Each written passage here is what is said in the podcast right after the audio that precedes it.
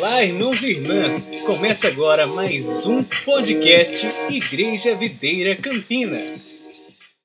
Aleluia! Glória a Deus! Gostaria que nós convidássemos né, o pastor Silvio. Vem aqui para cima, por favor, pastor. Vamos recebê-lo com a salva de palmas, amém? Aleluia! Glória a Deus! Aleluia! Queridos, nós queremos louvar ao Senhor pela vida do pastor Silvio Lacerda. Você que ainda não o conhece, né, ele é pastor da nossa igreja ali em Ribeirão Preto. O Senhor tem dado, ele é um dos nossos supervisores da região, né? Acompanha mais de oito igrejas. Deus tem de fato assim levantado a vida do pastor Silvio para edificar a igreja, edificar essa nossa visão que o Senhor tem nos dado, né? edificar uma igreja de vencedores. Amém? Gostaria que você estendesse as mãos para cá. Vamos orar por ele. Vamos declarar que ele seja um instrumento de Deus na videira de Campinas. E que nós sejamos nesses dias tremendamente edificados pelo Senhor. Amém. Senhor, muito obrigado pela vida do pastor Silvio. Senhor, pedimos que o Senhor o use com ousadia, com intrepidez. Espírito Santo, que ele tenha liberdade para mover, ó Deus, através daquilo que o Senhor colocar como impressão no seu espírito. Ó Deus, nós sejamos edificados nesses dias, em nome de Jesus. Amém. Seja bem-vindo, pastor. Prazer tê-lo aqui conosco. De coração mesmo, viu? Graça e paz, irmãos. Alegria poder estar aqui com você. Uh, espero de alguma maneira contribuir para que você possa avançar na sua célula, na sua liderança e contribuir também com o avanço dessa igreja né, para que ela possa também se tornar muito em breve numa igreja de milhares nesse lugar. Pastor, por que, que vocês falam tanto isso de ser uma igreja de milhares? Olha, mil já são já já já já está na, na casa dos milhares. Olha, Jesus não morreu na cruz do Calvário por causa de meia dúzia de irmãos. A vontade de Deus é que nenhum homem se perca né, que todos sejam salvos. E para que todos sejam salvos, é preciso que haja igreja de milhares, amém, irmãos? Ou seja, tem muitas famílias para serem restauradas, jovens para serem alcançados, né? Há muita gente, há muita, muito homem, muita mulher que estão aí ainda caminhando, é, caminhando para o inferno. Sei que a gente não gosta muito de dizer isso, né? Eu me lembro que quando eu era menino, fomos fazer um evangelismo na praça, eu fui junto com a tia tia, que era mãe de um dos meus amigos, lá, eu devia ter uns, uns 12 anos, mais ou menos. E aí nós fomos aí, tinha uma senhora assim de uns 80 anos, ela estava embriagada, no centro da cidade, bêbada. E aí é, a, ela falou, olha, que falar do evangelho de Jesus para você e tal. Eu sei que ela deu um monte de desculpa, falou, não, eu não quero esse negócio de Jesus, eu não quero. Aí, ela, aí a tia falou, ah, então tá bom, vamos, vamos, vamos, para outro, Silvinho, vamos para outra, né? Aí, falei, não, não, para outra não. Ô dona, a senhora sabe que a senhora está indo para o inferno? Né? É, eu sei que a gente não gosta de falar dessa maneira, mas essa é verdade. Há várias pessoas que estão indo para o inferno e precisam de células poderosas como úteros espirituais para gerar essas vidas para o Senhor, né? Para ser útero de sal, ser ferramenta de salvação lá na, na sua casa, na sua rua, no seu bairro. E assim que nós então nos tornamos uma igreja de milhares, uma igreja estruturada, consistente, com palavra, com visão, para alcançar muita gente. E eu quero de alguma maneira contribuir né, na história aqui da, da igreja videira de Campinas. Eu sei que pastor Keller fez um bom trabalho aqui, agora também o pastor Isaías também, o uh, pastor Gilberto também, e assim os que estavam antes, mas eu creio que nós vamos avançar como igreja, assim como vamos avançar lá em Ribeirão, vocês também vão avançar aqui, e eu quero contribuir com vocês, amém? Bom, a outra coisa que eu quero estabelecer e alinhar com os irmãos é que eu não vim aqui é, é, dizer para vocês o que é certo, o que é errado, o que pode, o que não pode, é, e talvez aqui definir o que, que é o prumo da visão que a gente pode fazer. Não é essa a minha intenção. A minha intenção é compartilhar com vocês a minha experiência desses últimos 20 anos na visão celular. Ah, e se eu falar alguma besteira aqui, fica tranquilo, domingo o pastor Isaías vai desfalar tudo que eu falei. tá? E vai arrumar a casa aqui, mas fica na liberdade. A minha, a minha intenção é só compartilhar a experiência com os irmãos, amém? Consegue colocar meus slides lá? Primeiro slide, queria.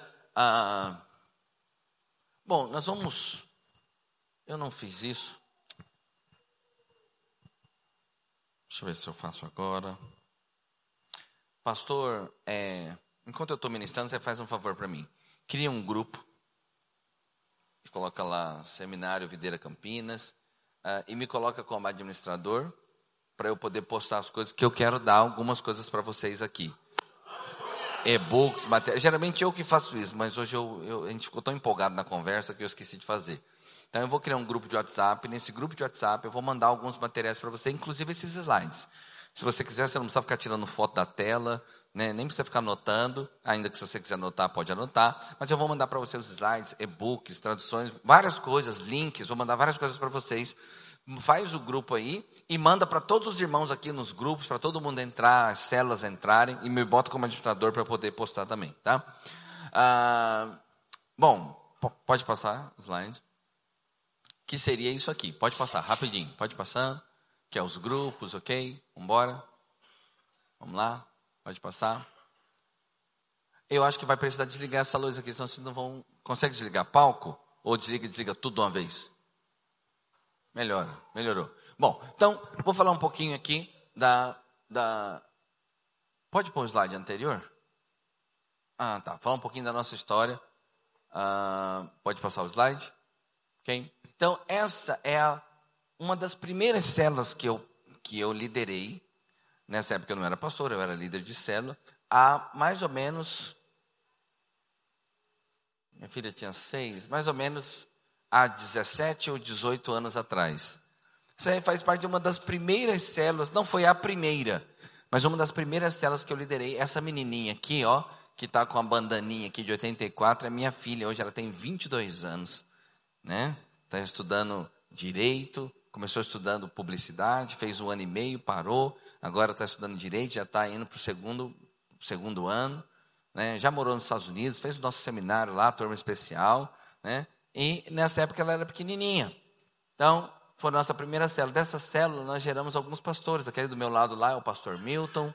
Né? Da primeira célula, tem mais dois pastores que foram gerados na, na minha célula. Pode passar? E aqui é a minha a minha primeira rede, pastor Isaías, nessa época eu acho que você era de lá, 2011, né?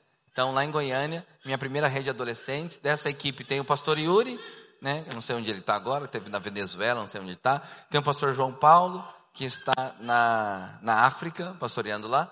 E, né, e, e também tem o pastor Mateus, que é pastor de adolescentes lá na Praça da Bíblia. Né? Então, essa foi a minha primeira rede. E quando eu estava nessa minha primeira rede, é, eu era obreiro nessa época, e eu, e eu fiz uma coisa, eu visitei todas as células.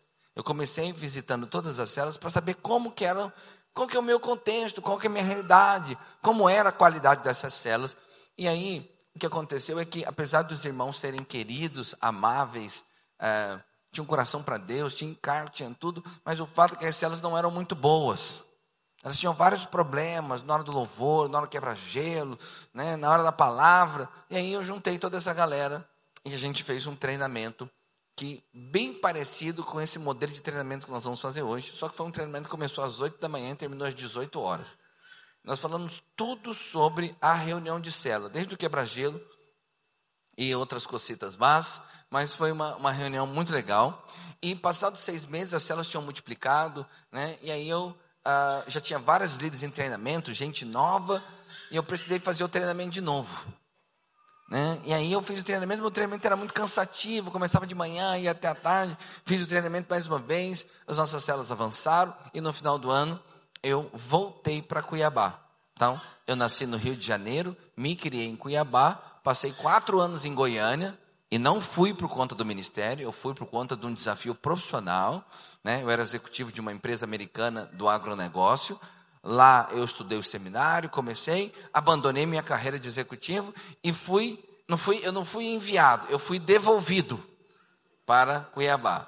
E lá em Cuiabá, então, eu fui ordenado ao ministério e fui pastor da minha primeira rede de jovens. Aí eu já tinha subido para célula de jovens, cuidava do louvor, porque também sou músico e tal, cuidava de algumas coisas e cuidava de uma célula de jovens, uma rede de jovens, talvez, não me recordo agora, mas talvez 15 ou 20 células. É, e aí eu juntei essa, essa. Eu fiz a mesma coisa, falei, puxa, o que funcionou lá em Goiânia vai funcionar em Cuiabá também. Visitei as células e qual que foi a minha surpresa? Eu percebi que os irmãos eram queridos, eram amáveis, tinham coração para Deus, tinham encargo, mas as células tinham alguns problemas. Então, a, a célula, eu fico pensando, se eu fosse jovem, na, na, na, ocasião eu ainda era um pouco jovem, né? mas eu mesmo não participaria daquelas células, eu achava muito desorganizadas as coisas. Né? Eu provavelmente não me sentiria muita vontade naquelas células. Sabe aqueles quebra-gelo que não quebra gelo nenhum? Eu sei que vocês estão rindo porque não tem aqui na região de Campinas. Mas se você for lá em Ribeirão Preto, na videira de Ribeirão Preto, e visitar as minhas celas, vocês vão perceber que às vezes tem quebra-gelo que não quebra gelo. Né? Então, uh, eu, eles tinham uns problemas aí do louvor, de não ter letra de música na célula, entendeu? Às vezes o líder perguntava assim, né? Alguém entendeu alguma coisa aqui da palavra? Porque eu mesmo não entendia, foi nada, né?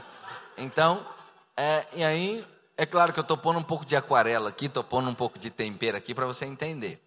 E aí eu falei, bom, vou fazer o treinamento de novo. Reuni todos esses irmãos, mas eu falei, eu já sei como que vai ser. Eu vou fazer agora, daqui a seis meses vou fazer de novo, daqui a seis meses vou fazer de novo, aí vou ter que fazer de novo.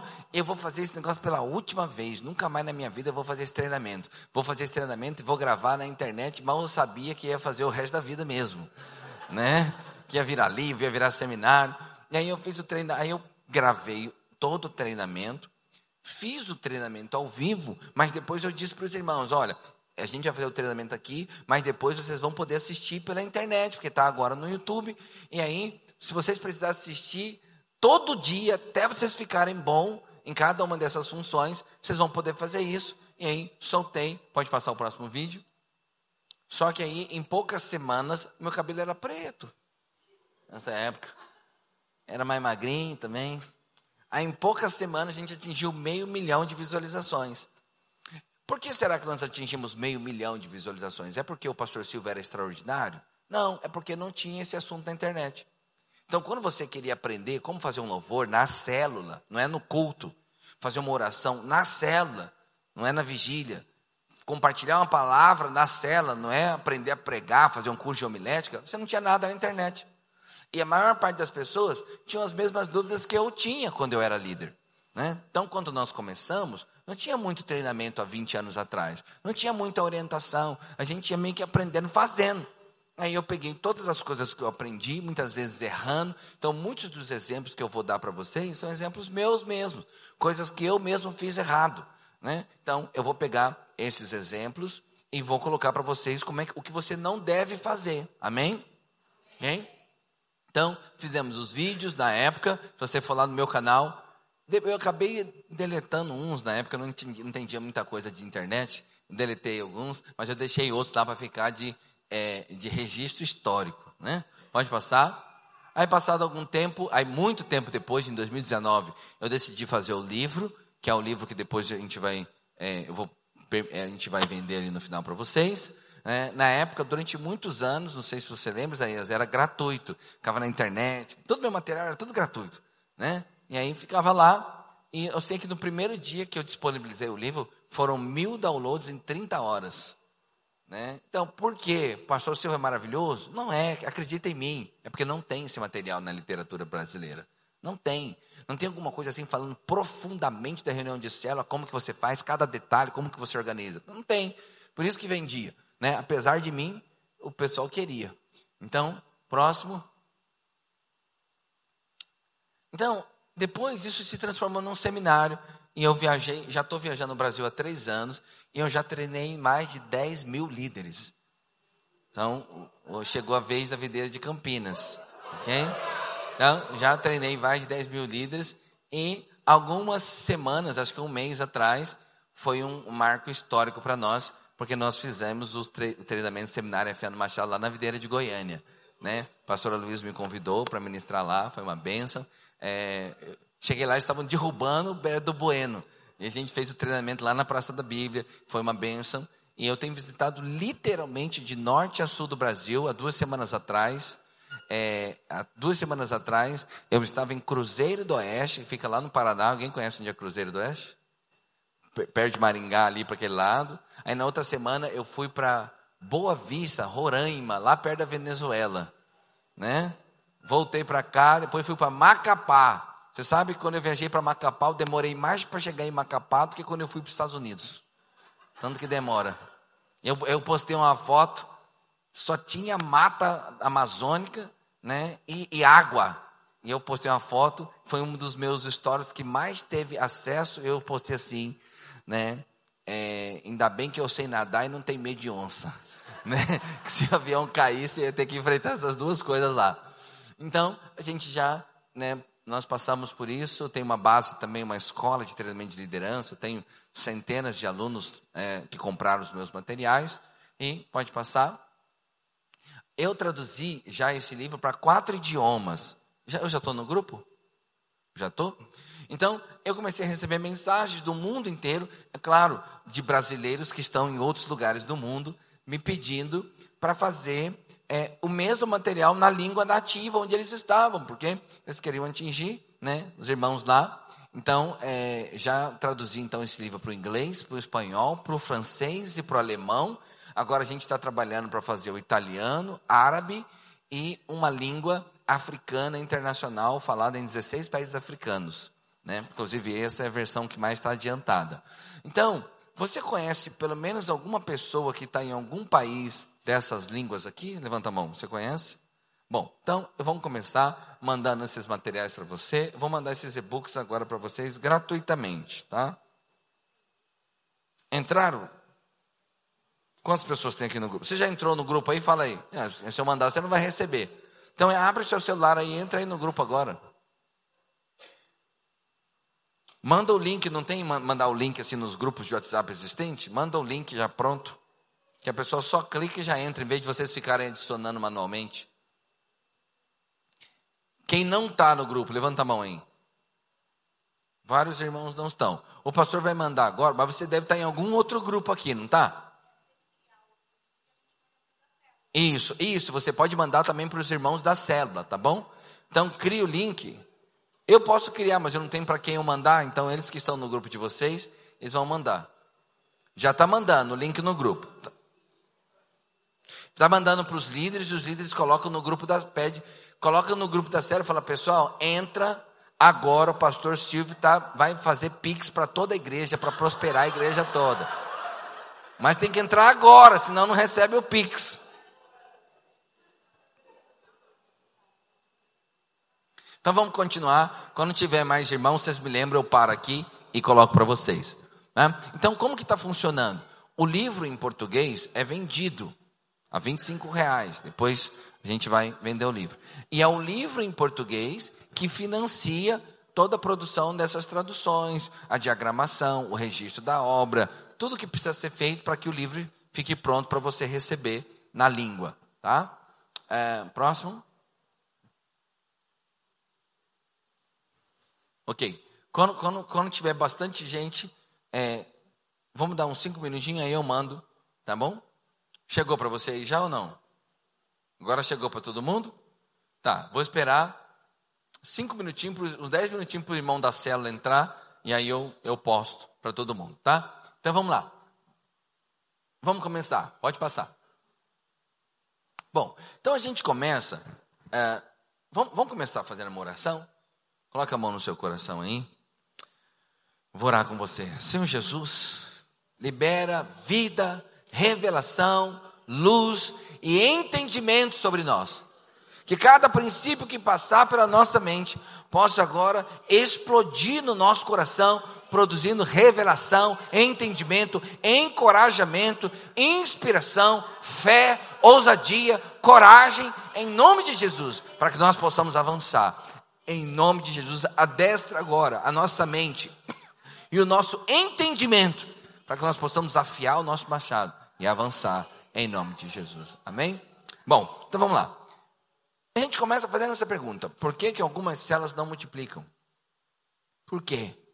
Eu sei que não é o caso aqui de vocês, que nunca aconteceu na história desse ministério de uma célula não multiplicar todo ano. Mas lá na videira de Ribeirão Preto, às vezes as células não multiplicam todo ano.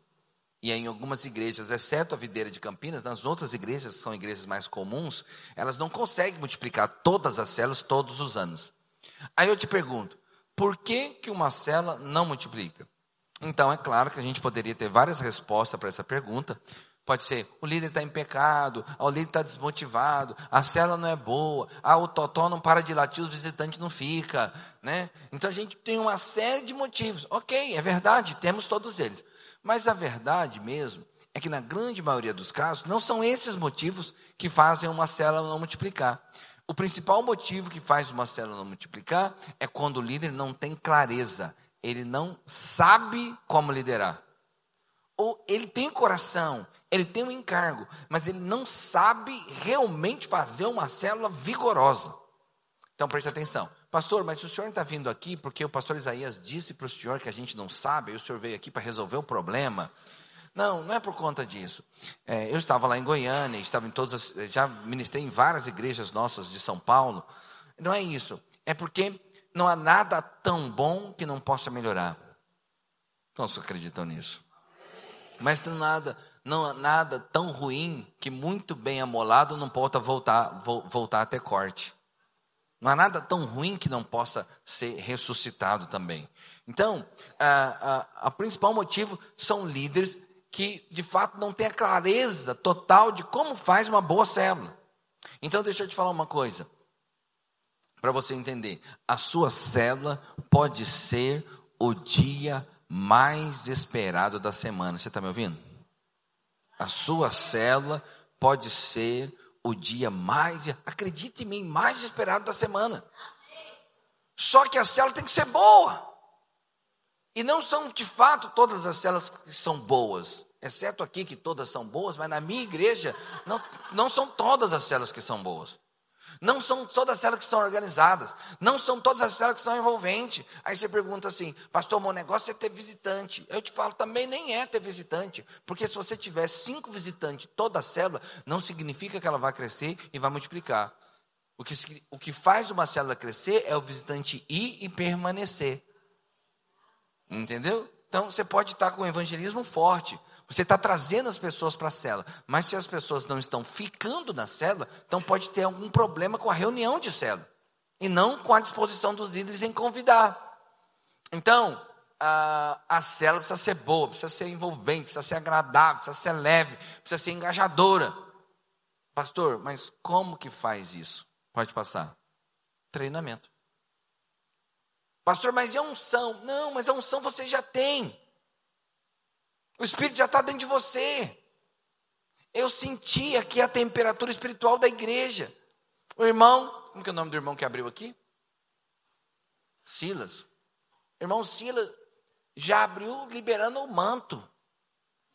O fogo para todo lado. Daqui a pouco o pastor Isaías pegou, achei que ele ia abafar, jogou, foi gasolina. E cara lá, vai o povo junto. Então presta atenção, unção você já tem. Percepção espiritual você já tem. Vigor espiritual você já tem. Mas muitas vezes, e aí cada um é cada um, cada contexto é um contexto, falta clareza de como conduzir para usar essa unção que você já tem. Então, o treinamento é isso: é você afiar o machado. Então, pastor, mas o que é mais importante, a unção ou o treinamento? O que você acha que é mais importante, a unção ou a técnica? A unção. A unção é mais importante. Mas você não precisa escolher entre a unção e a técnica. Você pode ter os dois. Entendeu? Então você pode ter os dois. Então preste atenção. Se nós já temos a unção, glória a Deus. Agora, a combinação da unção com a clareza, com a liderança, com o machado afiado, com, com a percepção de como fazer o que tem que fazer, essa combinação é explosiva. Então preste atenção, quando a unção vem sobre a sua vida e você tem preparo, isso amplifica, isso aumenta o alcance da sua unção. Vamos dar um exemplo bem simples. Quantos sabem falar português? Você está em dúvida, mas eu acredito em mim. Você sabe. Você sabe. Tá bom? Pelo menos para se comunicar você sabe. Agora eu te pergunto, eu não vou pedir para você levantar a mão, mas quantos falam inglês? Quantos falam espanhol? Quantos falam russo? Quantos falam alemão?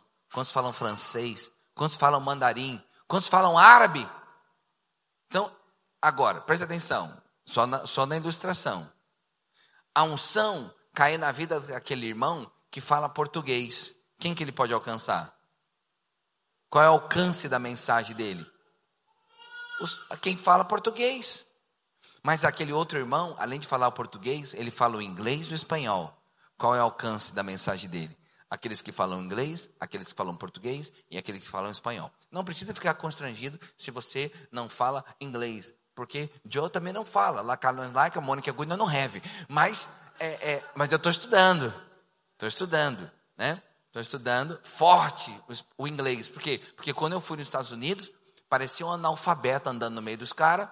Né? E aí eu estava perdido lá no aeroporto de Fort Lauderdale e eu precisava chegar na Rent a Car, lá na locadora. Em vez de eu falei, em vez de eu falar Can you help me? Eu falava Can I help you?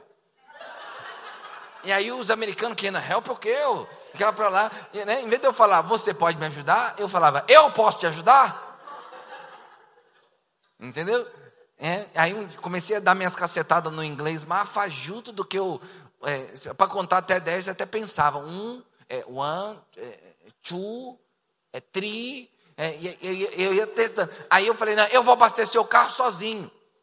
Aí eu fui lá, uma fila, um monte de americana. Aí eu fui lá.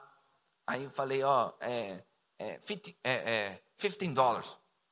Aí ela falou assim, eu falei, não, aí não, não, não, não, não.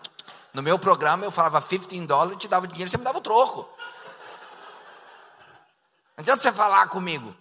Eu não entendi nada. Aí eu sei que a fila atrás de mim. Eu falava, I don't speak English. I, I speak uh, little, little words. Uh, I, I, don't, I, don't understand. You speak with me. Aí ela... Falava de novo. Eu falei, meu Deus do céu. O que, é que eu falo agora? Eu tenho que pagar, a filha está grande, os caras já estão nervosos aqui atrás de mim. Minha sorte é que a minha filha percebeu que eu estava demorando para voltar para o carro e foi para me salvar. Aí ela foi lá e conversou com, né? Já estava lá morando lá, falava inglês muito bem. Falava. Então presta atenção, é, não se constranja, eu só estou dando um exemplo. Se você for mais preparado, a unção que está sobre a vida, sua vida terá mais alcance. Diga amém. E qual que é a recomendação bíblica sobre isso? O que, que a Bíblia diz sobre isso? Quando você lê Eclesiastes 10, 10, diz assim, ó. Talvez você conheça o texto, diz assim, ó, se o ferro está embotado, ou numa linguagem mais parafraseada, se o machado não está afiado, é preciso golpear com mais força, agir com sabedoria, assegura o sucesso. Então, o que que Salomão, que a Bíblia diz que é um homem mais sábio da história bíblica, que não haveria nem antes nem depois alguém tão sábio quanto ele. Então, o que, que ele estava dizendo? Ele estava dizendo: ó, se você é bom no que você faz, se o seu machado tem corte, ou seja, se você tem habilidade, precisão, você vai gastar muito menos energia, muito menos energia, e vai ter muito mais resultado do que quem tem um machado cego. Que é a história lá do concurso do lenhador. Concurso do lenhador, final do concurso, um rapaz jovem, um rapaz idoso, e um rapaz idoso, né, um senhor idoso, e aí o, o juiz soltou, deu a largada, o jovem forte, alto, batendo, batendo, batendo, e olhava para o concorrente dele, que era heptacampeão do torneio, um senhorzinho de 80 anos, só pele e osso, olhava para ele, ele sentado no toco, e ele falava, meu Deus, e ele batendo aqui, e o velhinho sentado no toco, ele batendo, quando ele olhou, a árvore já estava caindo do velhinho. Falei, aí ele chegou para o velhinho e falou, meu Deus do céu, o que, que o senhor fez? Conta o segredo, porque eu estou batendo nessa árvore igual um desesperado. Eu olhava para o senhor, sou só sentado no toco, sentado no toco, sentado no toco. De repente, eu olho de novo, a árvore do senhor está caindo. Eu falei, na verdade, eu não estava sentado, eu estava afiando o meu machado. Enquanto você estava batendo com o seu machado cego, eu estava molando meu machado. Eu precisei apenas dar dois golpes e a, a, e a árvore caiu. Então, esse é o princípio que Salomão está querendo ensinar. Abraham Lincoln, maior personalidade do século XIX, presidente norte-americano, né, que foi presidente no período da Guerra Civil, que aboliu né, a, a, escravidão norte-americana, ele disse assim: ó, se eu tivesse nove horas para cortar uma árvore, eu gastaria seis horas amolando o meu machado. Da onde que Abraham Lincoln tirou essa pérola? Da Bíblia, de Salomão.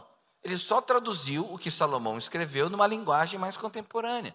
O que que Stephen Covey, que foi um, é, é um escritor norte-americano que escreveu um livro bilionário, vendeu milhões de milhões de cópias, best-seller, uh, Os Sete Hábitos das Pessoas Altamente Eficazes. Ele colocou que o sete hábito é você afinar o instrumento. Ele não queria pagar royalties para o Salomão e ele mudou de afiar o machado para afinar o instrumento. Mas no fundo é a mesma coisa. Você precisa ser bom no que você faz. Você precisa ter clareza. E nós somos uma igreja em célula. A gente tem que ser especialista nesse negócio de célula. Sim ou não?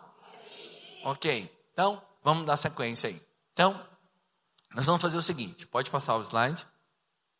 Agora, essa é a, é a principal, é, é, essa é a principal objeção. Mas a unção não remove, é, o treinamento não remove a unção? Não remove. Por exemplo, quando o pastor vem pregar aqui no domingo, ele se prepara, ele lê, ele estuda, ele pega uma Bíblia de estudo, ele pega comentário bíblico, e ele gasta horas escrevendo o esboço dele para liberar a unção sobre a sua vida. Se você achasse que o treinamento impede a unção, ele teria que subir aqui no palco sem, sem nada, sem ter estudado, sem ter lido, sem ter nada. Talvez ele deveria até, para ser mais fiel ao contexto, ele deveria subir aqui sem saber ler e sem saber escrever. Para falar assim, eu não li e não aprendi com ninguém. O Espírito Santo é que liberou unção sobre a minha vida. Mas não é assim que nós fazemos. Os pastores passam pelo seminário, os pastores passam por reciclagem. Agora mesmo, esse ano, a gente está tendo mentoria todo dia com o pastor Luiz, de segunda a sexta. Tudo isso é qualificação, tudo isso é afiar o machado, tudo isso é treinamento. E isso vai fazer com que as nossas igrejas cresçam mais e não cresçam menos. Agora, deixa eu dizer uma coisa para você. Quando você está nervoso e embriagado, a tensão da alma impede a sua unção de fluir. Então, por exemplo, o que, que acontece quando você está aprendendo a dirigir? Então, você entra no carro e aí você não sabe se é com essa perna, se é com essa perna. É verdade ou não é? Aí você põe a, a, a, primeira marcha, o carro, o carro engasga. Aí quando você finalmente consegue sair, tem que passar a segunda marcha, você fica procurando a marcha. Até achar a marcha. Eu vou te falar, se você estiver dirigindo, parar num sinaleiro, o King Kong entrar na porta de trás, você não percebe de tão nervoso que você está, senhor. Olhando para frente. E se alguém que estiver do seu lado quiser conversar com você, você fala, não conversa comigo agora. Enviado do inferno. Vai, vai, né? E eu estou aqui, estou aqui focado. É verdade ou não é? É, agora o que, que acontece quando você já domina? O que, que acontece quando você já tem experiência em dirigir? Você faz discipulado dirigindo. Falou, ferido, entra aqui, nós vamos ali na, na outra cidade aqui. Pode contar a sua vida que eu vou te dar 10 conselhos para um casamento feliz. Quer dizer, ele, ele tem tanta habilidade que ele não gasta tanta energia dirigindo. Ele consegue conversar, dialogar, dar resposta. Por quê? Então preste atenção. Quanto mais nervoso você tiver, Quanto mais faltar clareza, quanto mais embriagado na alma você tiver para fazer alguma coisa, menos condições você vai ter de deixar a sua mente, o seu espírito livre para perceber aquilo que é realmente importante, que é o mundo espiritual. Então, como que é aquele Macário, quando um camarada está aprendendo violão e vem tocar a primeira vez? Ele passou lá na seletiva do louvor, aí ele vai tocar o primeiro domingo aqui no violão. Aí ele está tocando, ele faz assim, ó. Depois ele faz assim, ó. Ele ficou tão nervoso que esqueceu de respirar. Agora você pensa que alguém nervoso desse jeito, se ele vai perceber alguma coisa no mundo espiritual. Nessa hora ele não lembra nem que o Espírito Santo existe. Quanto mais ouvir o Espírito Santo falar. Por quê? Porque ele está embriagado da alma. A tensão da alma lhe impede de perceber as nuances do ambiente. Fui fazer um casamento de uma irmã, isso aqui é uma dica para os pais que têm filha chegando na idade do casamento. Então, fui fazer uma, uma, um casamento de uma moça, e aí quando terminou o casamento, já fiz né, um casamento, aí eu falei, nossa, que casamento lindo, as daminhas estavam lindas, decoração estava lindo, e na hora de ir embora, né? O buffet tá lindo, as lembrancinhas lindas, você tá linda, o marido tá lindo, tá tudo lindo. Aí ela falou assim, é pastor, não vi nada, estava tão nervosa. Então você que é pai, não adianta você gastar, não vai nem lembrar. Você vai falar, filha, o que você achou das flores que eu paguei 4.500 reais só naquela corredorzinho de flor? Falar, ah, pai, nem lembro das flores. Não põe, pode pôr mato colonhão lá jogado que Tô brincando. Ela vai ver depois pelos vídeos e pelas fotos, né? Ok. Quantos estão entendendo o que eu estou falando? Então, por que, que ela não viu? Porque estava nervosa. A cela é a mesma coisa. Quando o líder chega na cela, fala: Meu Deus, cadê a letra? Você trouxe a letra, Fulano? Aí, aí o Fulano fala assim: Ah, não tinha tinta na impressora. Falei: Meu Deus do céu, e cadê o lanche? Ué, Juninho falou que ia trazer o lanche, o Juninho não veio hoje. Mas como? Mas Juninho hoje era o lanche dele. Né? E aí ele já chega nervoso. Na hora da palavra, ele já tem que confessar o pecado. Né? Ele falou: Meu Deus, me perdoa, eu queria matar aquele irmão. Mas eu pensei, eu, eu é, né? Você sabe que tem irmão que ele fica tão nervoso que ele confessa assim: Jesus, eu queria matá-lo. Só que eu não tenho experiência em esconder corpo. Então eu decidi não matá-lo, mas me perdoa por esse, por esse sentimento. ok. É igual aquela história né, que você pergunta para um casal, né, que tá assim, você já pensou em divorciar? Confessa, você pensou em divorciar, confessa agora. Aí a mulher fala assim: Ó, oh, pastor, divorciar não, mas o pecado de assassinato eu já pensei várias vezes. já quis matá-lo. ok. Volta aqui. Aí me lembrou outra aqui, um quebra-gelo aqui, bom, bom para quebra-gelo de pregação. A, a, o casalzinho, né? É, casou, aí a, a moça, super nervosa, chorando muito. Aí que, que foi, filha? Falando com o pastor, né? Aí ela falou assim: ai, eu, eu tô com um problema muito sério no meu casamento, tal, não sei o quê. Aí, ela, aí o pastor acalmando: não há nada tão sério que não possa ser resolvido. Você está no começo do casamento ainda, ela chorando compulsivamente: pastor, mas é muito difícil, tem problemas que são irresolvíveis. Falei, não tem, filha, é tudo fácil. É, a gente ora na unção do Espírito e eu vou te ajudar, conta comigo para o que deve é. Né? Aí ela falou assim: pastor então você me ajuda a esconder o corpo? ok, volta. Isso aqui não é reunião de casamento, né? Não é casais radicais, né? Aí fala assim, mas vai, o pastor vai visitar a moça que acabou de casar. Aí é, ele fala, mas cadê seu marido?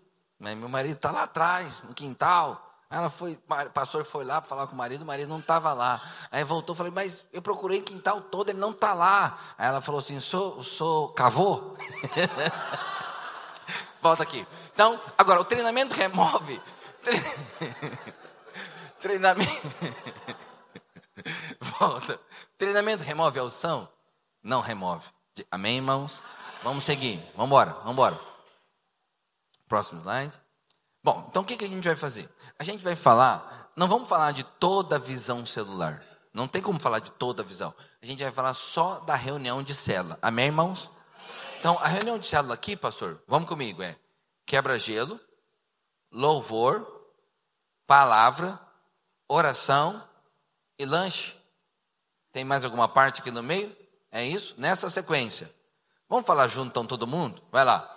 Quebra-gelo louvor, palavra, oração e lanche. Eu fui numa, numa igreja videira, nossa igreja. Tinha oito roteiros diferentes da célula. O pastor falou, pastor, me ajuda, vamos padronizar. Tem um que começava com louvor, depois fazia o quebra-gelo. Tinha uns que começava com a vigília, depois fazia o louvor, depois o quebra-gelo, depois a palavra. Então, assim, tinha vários roteiros. Tinha um que que ele criou o roteiro dele próprio. Momento da foto, momento social, momento, da, momento do tchau, momento do WhatsApp, tinha um monte de momento dentro da cela dele. Então, todos esses pequenos momentos, momento da foto, momento do convite do WhatsApp, momento dos stories, ok, não tem problema. Mas a coluna é quebra-gelo, louvor, palavra, oração e lanche. Tem oferta na célula aqui? Não. Tem ceia na célula? Não, então é isso. Na minha igreja, sim também. Oferta e ceia a gente tem feito nos cultos, ok? Então vamos lá. Então vamos falar do quebra-gelo primeiro. Então hoje nós vamos falar tudo sobre o quebra-gelo, tudo sobre o lanche, e se der tempo, eu falo também um pouco sobre oração. Aí amanhã a gente fala sobre louvor e o compartilhamento da palavra. A parte mais importante do treinamento é amanhã, tá bom? Então amanhã eu vou te dar uma chave para você compartilhar a palavra na cela, que quando acabar o seu culto de domingo, quando acabar o seu culto de domingo, o compartilhamento da sua palavra está pronto. Você entendeu? Você não vai precisar acordar quatro horas da manhã. Você não vai precisar ouvir o pastor Isaías cinco vezes no YouTube. Entendeu? Quando terminar o culto, sua palavra está pronta. Por quê? Porque tem que ser leve, pastor. Você sabe que tem irmão que ele fala: Ah, acordei quatro da manhã, estudei, ouvi cinco vezes a palavra, anotei, deu 25 páginas nos meus bolsos da cela. E ele acha que ele está ajudando. Ainda que seja um encargo, alguém que, né, às vezes ele não tem intenção de prejudicar, mas ele está prejudicando. Porque os outros falam assim: Meu Deus, nunca vou querer ser líder. Não tenho esse tempo, não tem como fazer isso aí, né? Mas eu vou te mostrar o quanto pode ser leve e amanhã à noite eu vou te dar essa chave para você compartilhar a palavra na célula. Eu vou te falar, eu tenho certeza que cada 20 líderes, 19 erram na hora de compartilhar a palavra. E estou sendo bonzinho. Pastor, então como que a gente fazia antes? Não, não sei, cada contexto tem um contexto, mas amanhã eu vou dividir com vocês. Como que você deve compartilhar a palavra na célula, amém? Então vamos falar do quebra-gelo. Vai lá. Primeiro slide. Qual é a função do quebra-gelo? E isso, aí você fala assim, pastor, você está de brincadeira comigo. O senhor veio lá de Ribeirão Preto para fazer essa pergunta boba. Mas eu tenho que te fazer essa pergunta: qual que é a função do quebra-gelo? Por quê?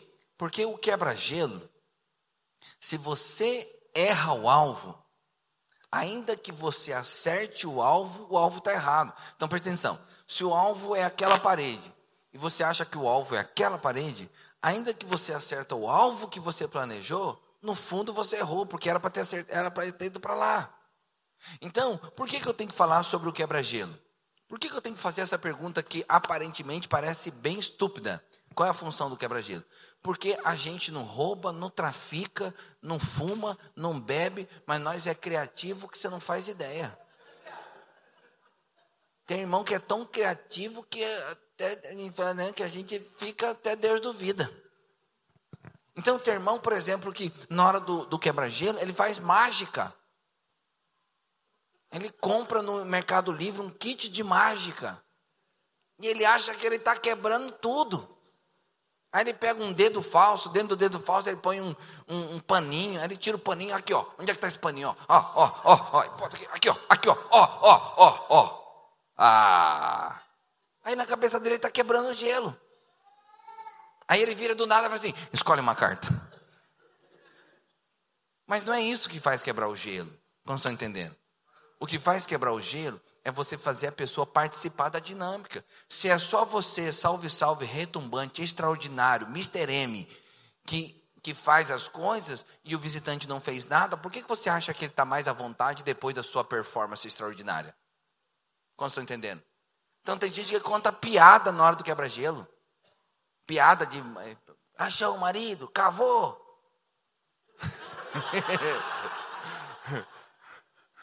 Não vai funcionar como quebra-gelo da célula.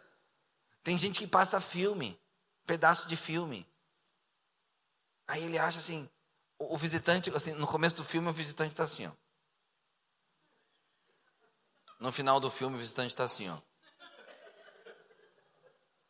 Por que, que você acha que quebrou o gelo? Aí ele fala assim: moral da história. Então presta atenção. Uma vez eu cheguei numa célula e tinha, e tinha uma mesa no centro da célula. Essa, isso que eu estou falando é real. Cheguei na célula, tinha uma mesa no centro da célula. Em cima, lá no Parque Ribeirão, uma célula especial pra, lá na, na região. Aí em cima da mesa tinha umas coisas e tinha um, um, um véu, um, tipo um, um lençol em cima. Aí eu cheguei na cela, quando eu cheguei na cela, eu vi essa cena. Eu falei, uau, o Mr. M está aqui. Eu falei, vai ter alguma coisa. Aí na hora que foi começar a cela, o líder pegou e falou assim, tirou o véu. Eu falei, hum. Aí em cima da mesa tinha um líquido vermelho numa jarra transparente e um líquido escuro numa jarra transparente.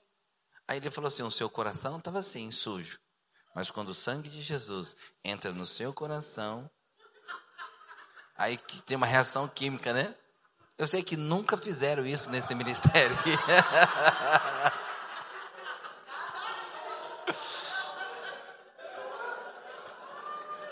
Essa hora é que você fala assim, ó, vejo que és profeta.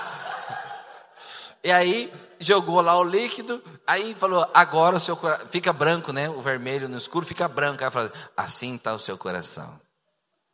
Eu acho que o líder ele pensa assim, né? Que o visitante vai para casa, e aí o visitante vai para o ponto de ônibus, ele fica assim, ó. Meu Deus. Como eu vivi até aqui, sem essa experiência, sem saber disso. Ok, então preste atenção. Por mais interessante que a experiência seja, por mais lúdica que a experiência seja, ela não quebra gelo. Porque o que faz quebrar o gelo é a pessoa participar.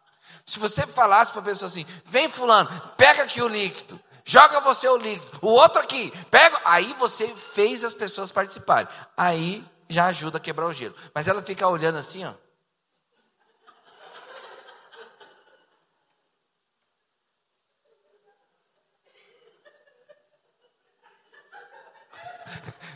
Não quebra gelo, meu.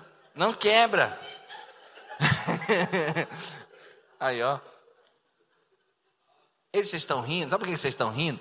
Porque vocês não conseguem nem imaginar como seria essa situação.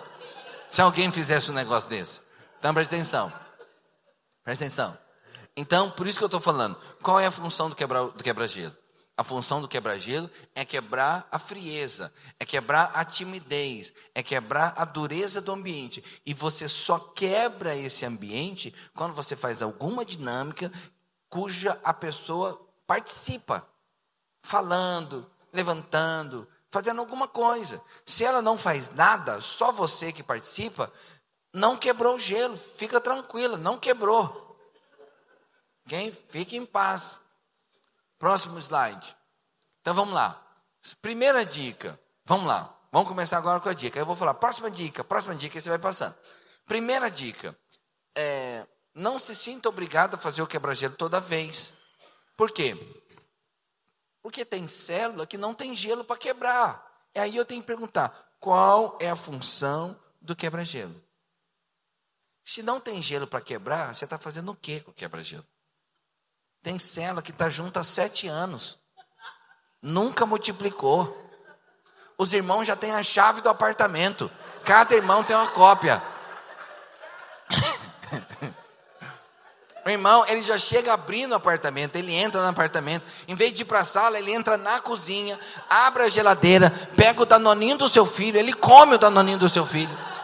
Depois ele senta na sala, liga o canal e quando você que é o dono da casa, ouvindo o barulho, vai para a sala para ver, ele fala assim: "Não, fica tranquilo, eu estou em casa". Para que que você vai quebrar o gelo dessa situação? Não tem gelo para quebrar. Como estão entendendo? Então eu tenho que entender qual é a função, porque quando eu entendo a função, eu consigo avaliar: eu preciso quebrar o gelo ou eu não preciso quebrar o gelo? Ah, pastor, mas eu faço o quebra-gelo porque eu gosto. Então você faz porque você gosta, não porque é obrigado. Entendeu? O quebra-gelo, ele também tem a função de ajudar a gente a se conhecer. Então, o quebra-gelo tem essas duas funções. Ele quebra o gelo, mas ele também nos torna mais íntimo, porque quando nós nos tornamos mais íntimos, quebra o gelo. Então, às vezes, o grupo já está há um mês, dois meses, mas você pode usar o quebra-gelo para que aos poucos a gente vá conhecendo uns aos outros. Por exemplo, você pode fazer um quebra-gelo quebra assim: qual é a cidade que você nasceu e fale uma característica da sua cidade, uma coisa interessante da sua cidade. Entendeu? Aí você, naquela célula, você fica sabendo onde cada um é. Nossa, você é baiano. Nossa, você nasceu no Amazonas. Você nasceu no Rio. Você nasceu aqui em São Paulo. Você nasceu aqui em Campinas. Você fica sabendo um pouco mais das pessoas. No outro, você pode falar: qual é a sua comida favorita? Você já sabe que as pessoas gostam de comer. Qual é o seu esporte predileto? Você já sabe que tipo de atividade física ela gosta de fazer. Entendeu? Então, o quebra-gelo. E aí, quanto mais você ganha intimidade e conhecimento entre as pessoas, mais à vontade a gente fica depois. Como estão entendendo?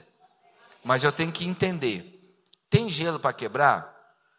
O grupo ainda não se conhece, porque às vezes o grupo se conhece há muito tempo e naquele dia não veio visitante. E você pode aproveitar aquele tempo para uma outra função. Usar o tempo no louvor, usar o tempo na palavra. Amém? Próximo. Segundo, o quebra-gelo não deve ultrapassar 10 minutos. E qual é o problema disso? É que se tudo vai passando, a célula fica longa demais. Quanto tempo é uma célula boa?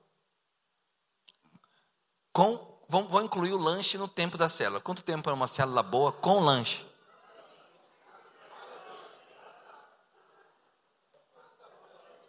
Hã?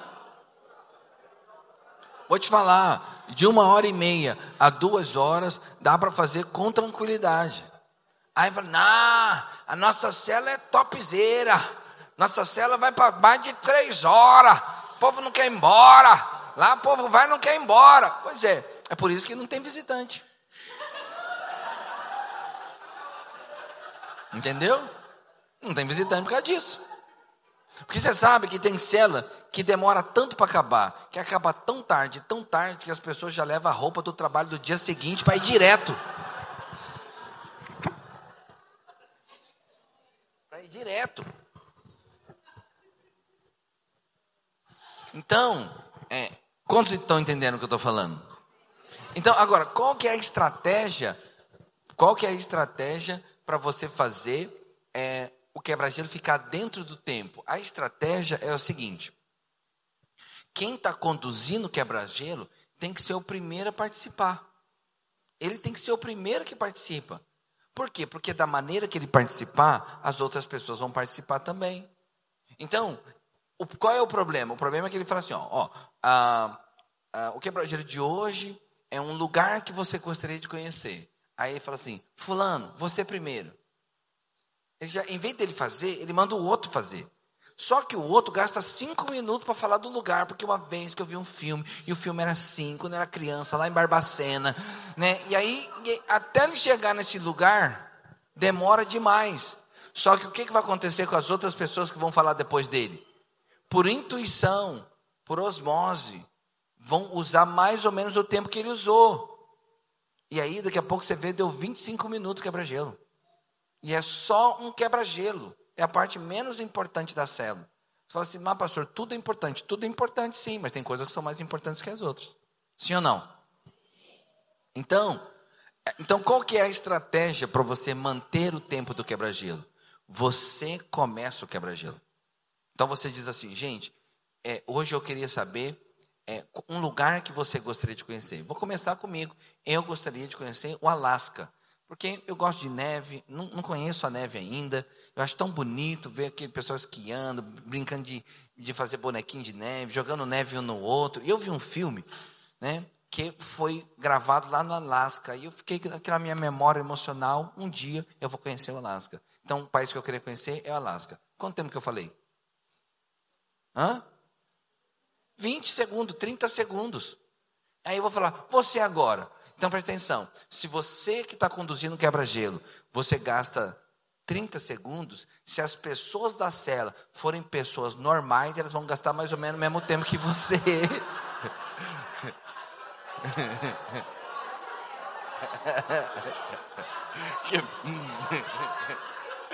Entendeu? Então, aí o que, que acontece com aquele irmão Aí, como que você pode ir moderando o quebra-gelo? Você pode falar assim, gente, um minuto. Vamos supor, você tem 10 pessoas na célula e é 10 minutos, cada um pode falar um minuto. Aí você fala, então você vai ter um minuto para você falar do lugar que você gostaria de conhecer. Vou começar comigo. Você agora. Aí alguém está demorando, você fala, gente, um minuto. Um minuto. É, mesmo com esse toque, se você tiver alguns irmãos que ou um ou outro irmão que não consegue ficar dentro do minuto, aí você faz depois uma oração de imposição de mão e pé na boca nele no final. então você já começa falar, irmão, eu queria falar com você sobre aquele negócio lá do quebra-gelo. Aí ele começa a esbravejar e fala assim: pode sair, esse corpo não te pertence, sai desse lugar, não te aceito aí. Então você vai conversar com a pessoa, depois, com jeito, irmão, precisa da sua cooperação, o quebra-gelo é dinâmica. Se a gente tomar muito tempo do quebra-gelo, vai se delongar demais. As suas histórias são tão legais, tão interessantes, mas no quebra-gelo tem que ser um pouco mais objetivo. Posso contar com você? Ou eu vou pedir pra, ou vou ter que pedir para você sair da nossa cela? Aí ele sente tocado no coração, beleza? Próximo. Terceira dica: escolha um quebra-gelo adequado com a faixa etária do seu grupo. Porque tem quebra-gelo para adolescente, tem quebra-gelo para jovem, tem quebra-gelo para adulto e tem quebra-gelo para terceira idade. Tem que ter. Então, presta atenção. Porque aí você chega lá na sala de adolescente, aí o quebra-gelo é emite um animal. Aí um faz. Aí fica muito legal. Agora vai lá na cela da terceira idade e fala, vovô, começa a pular igual um sapo aí que eu quero ver vai dar problema. E se o vovô começar a pular, você pode ligar para o SAMU. Fala, vem buscar. Vem buscar, porque na idade dele ele já está tomando cálcio para fazer reposição de cálcio. Você está rindo? Fica tranquilo que a sua hora vai chegar.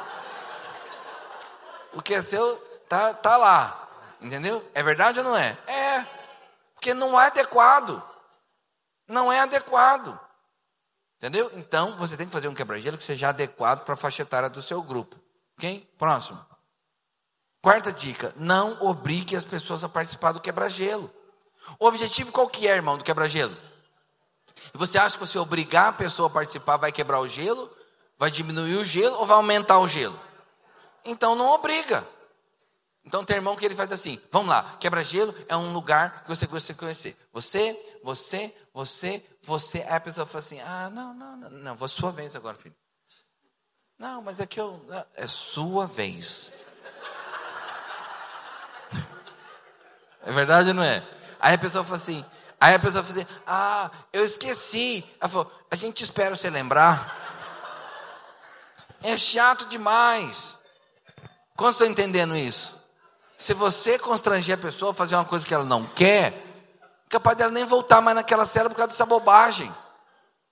Ah, o que, que eu faço então se alguém não quer participar? Pula ele, ué. Ele fala assim: ah, não, não queria. Não, tranquilo, próximo, você. Pronto, faz de conta que você nem percebeu. Se ele falar para você, eu esqueci. Fala, ah, então tá bom, depois a gente vê se você lembrou. Tal, tal, tal, tal, tal. Lembrou? Não, beleza, vamos adorar o Senhor. Pronto.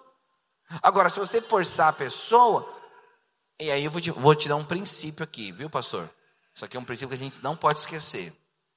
Adolescente, muita tolerância. Adolescente tolera muita coisa. Jovem, ele tolera, mas não é tanta coisa. Adulto, não tolera. Pouca tolerância. É verdade ou não é? Então, se você constrange um adolescente aqui, ó, faz ele passar uma vergonha, na hora do cachorro quente ele não lembra mais. Ele nem, nem lembrou da vergonha. Você fala assim: Ó, oh, querido, queria te pedir perdão. Ele falou: Do quê? Ele nem lembra.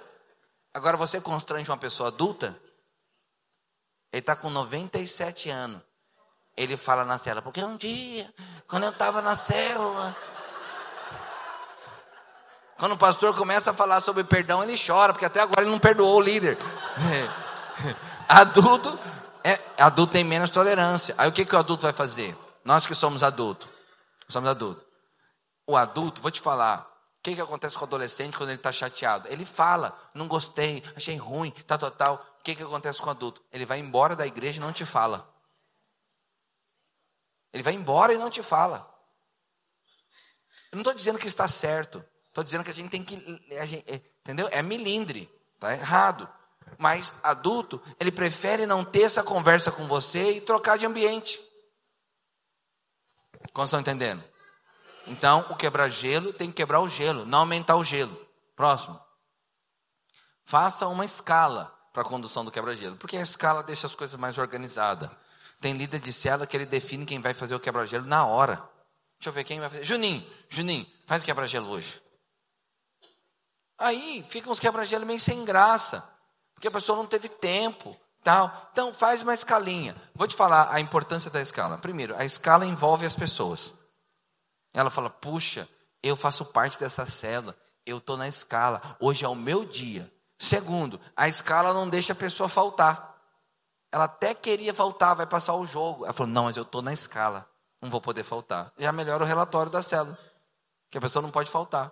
Então, a escala gera um ar de pertencimento. Quando ele vê um nome lá, ele fala: Eu faço parte disso aqui. Amém? Faz uma escala. Próximo. Não fique tentando sempre fazer uma conexão do quebra-gelo com a palavra. Por quê? Porque você não vai conseguir. Não tem jeito. Então tem gente que faz o quebra-gelo, todo quebra-gelo tem moral da história. Então a palavra é sobre libertação. Aí ele vai falar do, eh, a liberdade das gaivotas. Aí a palavra vai falar do poder da cruz. Aí ele vai fazer uma brincadeira com os palitinhos. Quantos conseguem formar uma cruz desse negócio? Aí depois, pois é, essa é a cruz de Cristo. Foi por causa dessa cruz que você foi salvo. É porque tem irmão que ele é muito espiritual. Eu estou te falando. Eu sei que não acontece aqui, mas lá na minha igreja em Ribeirão Preto. Lá na minha igreja de Ribeirão Preto, tem irmão que ele é tão espiritual que depois do quebra-gelo ele pergunta assim: Alguém gostaria de aceitar Jesus? Ele é muito espiritual. Só que qual que é a função do quebra-gelo? É levar as pessoas a aceitar Jesus? Não é. Se ele quiser aceitar depois do quebra-gelo, a gente faz a confissão com ele. Mas não é. O objetivo do quebra-gelo é quebrar o gelo. Não é levar a pessoa a aceitar Jesus. Não é nem ter moral da história, irmão. Então, quando eu vou fazer o quebra-gelo, eu faço questão de não ter nenhuma conexão com a palavra, para mostrar o quanto que o quebra-gelo é uma coisa simples. Eu já tive essa neura de fazer o quebra-gelo conectando com a palavra. Chega uma hora que você já acorda com depressão. Fala, meu Deus, como que eu vou conseguir? Aquela palavra do pastor Isaías, do grego, do hebraico, do filosófico, do contexto cultural, histórico. Não tem quebra-gelo. Nesse tema não tem quebra-gelo que conecta. Não, aí, aí fica uma tortura.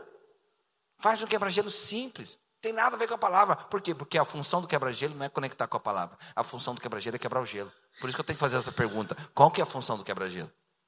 Ah, pastor, mas eu posso fazer um quebra-gelo que tem uma conexão com a palavra, que tem uma moral da história? Poder você pode, mas é desnecessário. O dia que você quiser fazer, faz. Mas você não precisa ficar vinculando isso toda vez, porque vai ser uma tortura. Uma vez eu estava numa célula grande, eles fizeram um evento das crianças e tinha lá 20 pessoas. Aí o, líder falou assim, pastor, fa faz o quebra-gelo aí pra gente.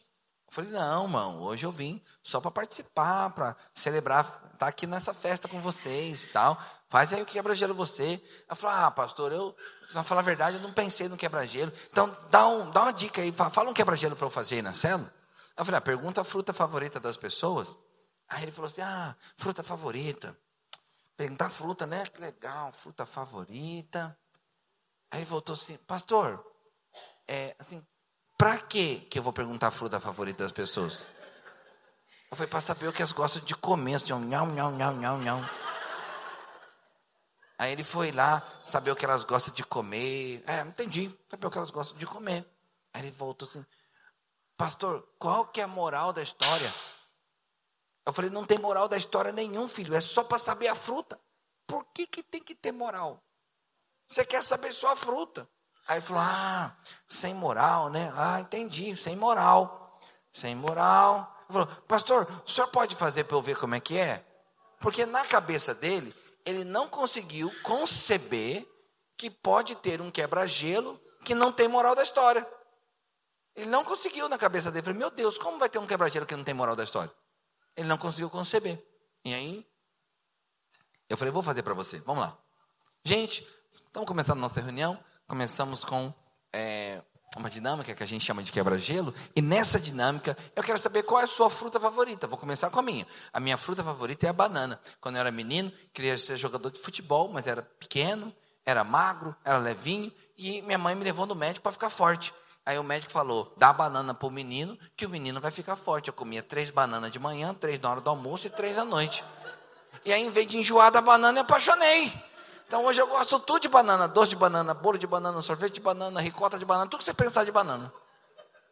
Churrasco de banana, tudo. E você? E você? Qual que você gosta? Aí ele falou assim: eu gosto de manga. Falei, manga? Hum. E qual manga que você gosta? Aquela manga que saiu os gominhos, assim, um pedacinho, ou aquelas que quando você chupa, fica tudo os fiapos na boca, parece que você tá de bigode, assim.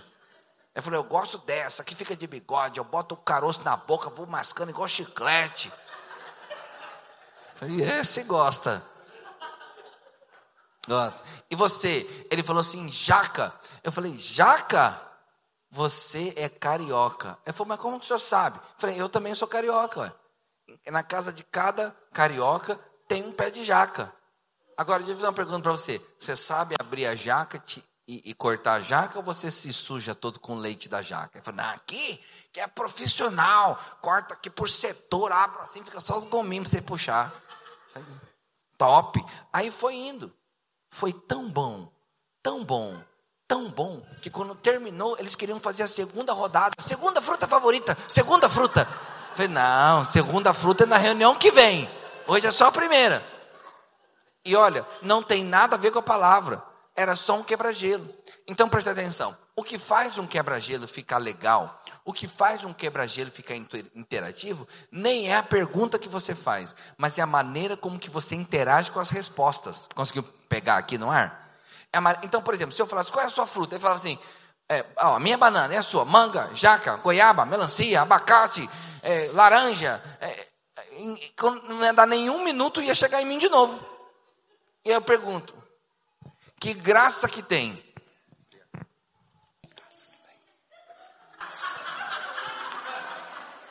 Que graça que tem. que graça, pastor. Que graça que tem você perguntar para a pessoa e ela falar, ele responder e ficar por isso mesmo. Hum. Quantos entenderam? Então a grande sacada do quebra-gelo é você perguntar para, é você interagir com a resposta dele. Então, quando ele faz uma resposta, você interage com a resposta. Uma vez, eu, um dos quebra-gelos assim mais épicos que eu tenho foi quando eu perguntei qual é a sua comida favorita. Aí todo mundo foi falando, um churrasco, filé parmegiana, é, macarronada. Chegou numa pessoa, ela falou assim, tacacá.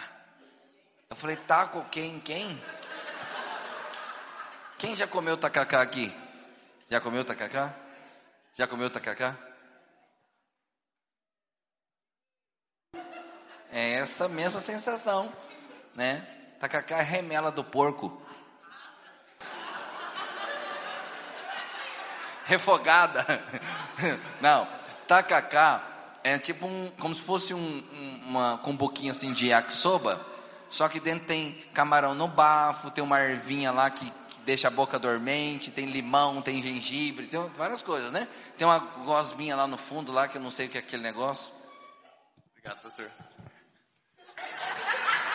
Então, então assim, e aí ela falou assim, é, aí ela falou assim que eu falei, meu, o que, que é essa comida tacacá? Ela falou, é uma comida da região norte do Brasil, tal, tal, tal, maravilhosa, não sei quem, tal.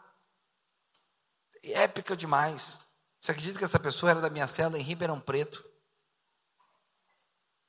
Mas ela era de Macapá.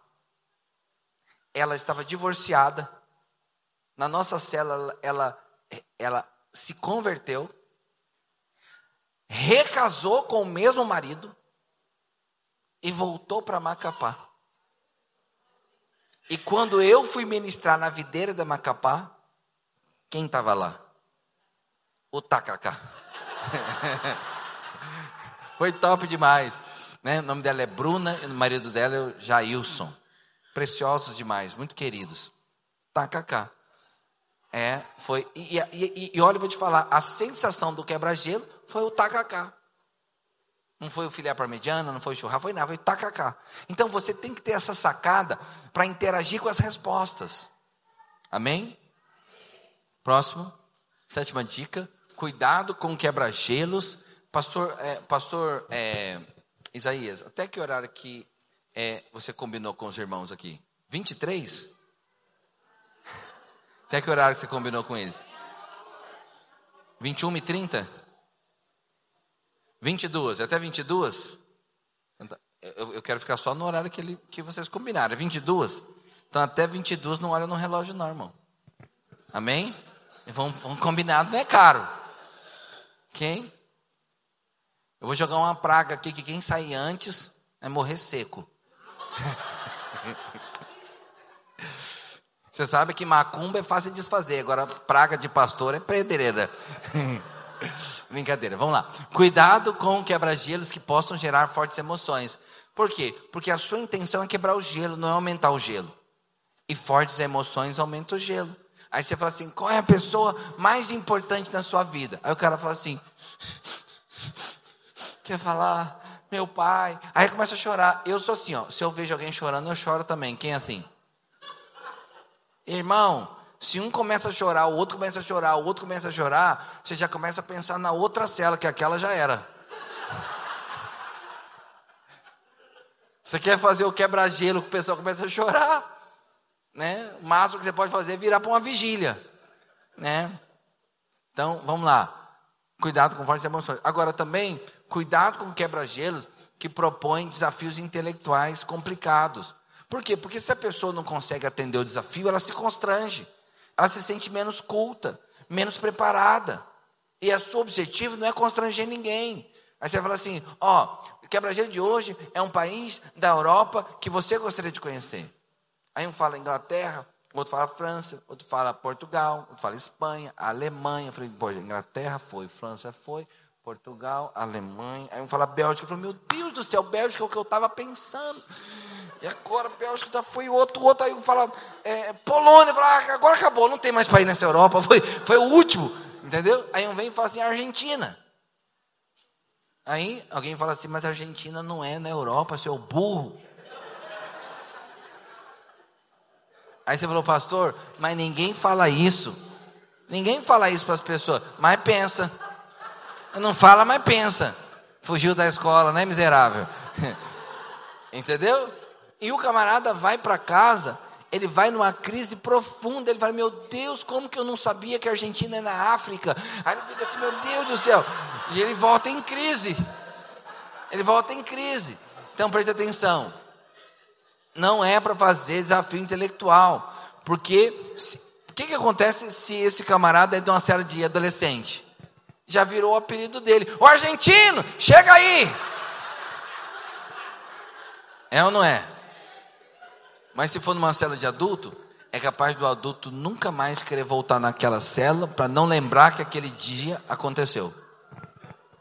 Então, cuidado. Outra coisa, por exemplo, é, desafio intelectual de matemática.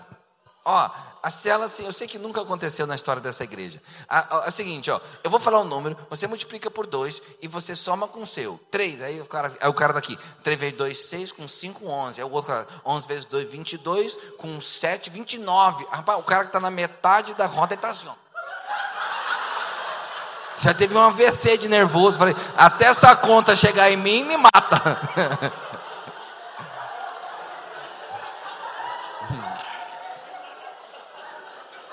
Entendeu? Cuidado.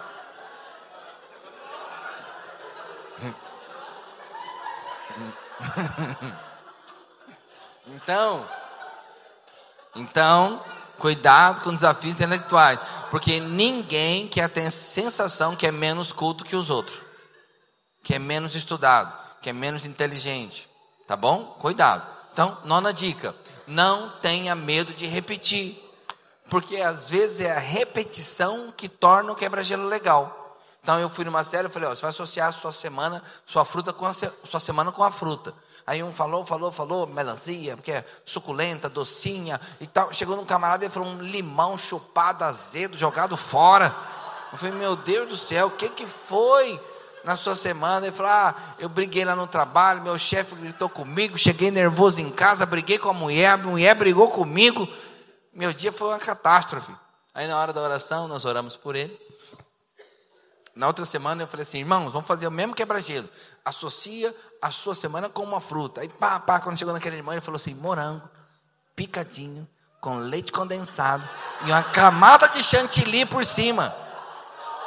Eu falei, ô, oh, nem Salomão em toda a sua glória teve uma sobremesa assim, ué. O que, que você fez? Aí ele falou, ah, é porque eu fiz as pazes com o meu chefe, ele me chamou lá na frente, falou que eu era um profissional exemplar, que ele estava nervoso, que ele se excedeu aquele dia, mas que eu tenho, vou fazer uma carreira ali, que eu sou uma pessoa leal, de confiança, fiquei tão feliz, passei numa floricultura, comprei um buquê de flor, levei para minha esposa, falei, ó, oh, você me perdoa, né? ela nem deixou terminar, ela tacou-lhe um beijo na minha boca, me empurrou para dentro do quarto, fechou a porta, e o que aconteceu lá não te conto nem que a vaca tussa. E o que foi a graça desse quebra-gelo? A graça do quebra-gelo foi ter repetido. Mas tem líder que bate assim, ó, sete anos, nunca repeti um quebra-gelo. Para quê? Por que, que tem que ser assim? Por que, que não pode repetir? Ok? Pode repetir sim. Próxima dica: faça um estoque de quebra-gelo. Então vamos lá. Eu vou mandar agora. Pode passar o próximo slide. Esse vídeo aí mata um ano de quebra-gelo da sua célula. Vamos lá. Já entraram todo mundo nos grupos? Quantas pessoas tem? 96 pessoas. Vamos lá. Então, eu vou pegar aqui. Primeira coisa que eu vou mandar, cumprindo a promessa, eu vou mandar os livros para vocês, beleza? Antes da gente terminar, eu vou mandar uns materiais para vocês, você me lembra, porque eu esqueço, só lembro no outro dia. Então falei, pastor, você falou que ia mandar mais coisa. Aí no final do treinamento de hoje eu vou mandar algumas coisas para vocês, tá? Então, vamos começar. Opa, estou no lugar errado. É, então vou começar mandando para vocês todos aqueles e-books, ok? Vamos lá? Vê se chegou no seu celular aí. Bom, é gratuito, você pode mandar para quem você quiser, pode colocar no grupo da sua cela, onde você quiser. O objetivo é esparramar esse treinamento para todos os lugares onde as células estão acontecendo, tá bom? Vou mandar o que que você quer mandar? O link, link desse vídeo aí, ó. Vou te mandar o link desse vídeo. Vê se chegou aí. Chegou? Então, esse vídeo aí, você resolve um ano da sua célula. Tem a lista no, embaixo, assim, na descrição do vídeo, tem a lista de todos os quebra-gelos que eu estou falando. Eu falo como interagir. É um vídeo que eu aconselho você assistir. E Sempre que você for passar, por exemplo, é uma ideia boa. Sempre que você for passar para alguém fazer o quebra-gelo, você passa o vídeo. Fala, escolhe um desses 20 aí e faz aí. E, e vê o vídeo inteiro, que o vídeo ensina como fazer o quebra-gelo e tal. Ok? Próximo. Décima dica: não espere muito do quebra-gelo porque o quebra-gelo não vai produzir mais do que o quebra-gelo, ele não vai produzir vínculo, não vai produzir lealdade, não vai produzir, não vai produzir essas coisas todas, porque essas coisas não são produzidas com quebra-gelo, são produzidas com a história, com o tempo. Você precisa viver a célula depois que a célula acaba, sair junto, comer junto, sentar no culto junto, fazer coisa junto, é isso que produz vínculo. Mas o último dica, a décima segunda, é não despreze. Então, frequentemente, eu sei que isso nunca aconteceu nesse ministério, mas frequentemente lá em, em Ribeirão Preto eu visito célula minha e o líder pula o quebra-gelo. Como se o quebra-gelo fosse uma coisa assim meio sem importância. E muitas vezes precisa do quebra-gelo. Muitas vezes tem visitante na célula. Tem, as pessoas não se conhecem totalmente. Ele está perdendo uma oportunidade de se conectar com as pessoas. Beleza? Matamos o quebra-gelo. Você acha que na semana que vem você pode fazer um quebra-gelo melhor na sua célula? Com mais clareza, ok? Hã? Um ano clean, beleza. Então, quebra-gelo. Depois do quebra-gelo, a gente tem um louvor, mas eu vou pular agora, porque eu quero fazer uma ascendência de temperatura dentro do treinamento. Eu vou pular agora lá para o lanche. Vamos falar alguma coisa do lanche?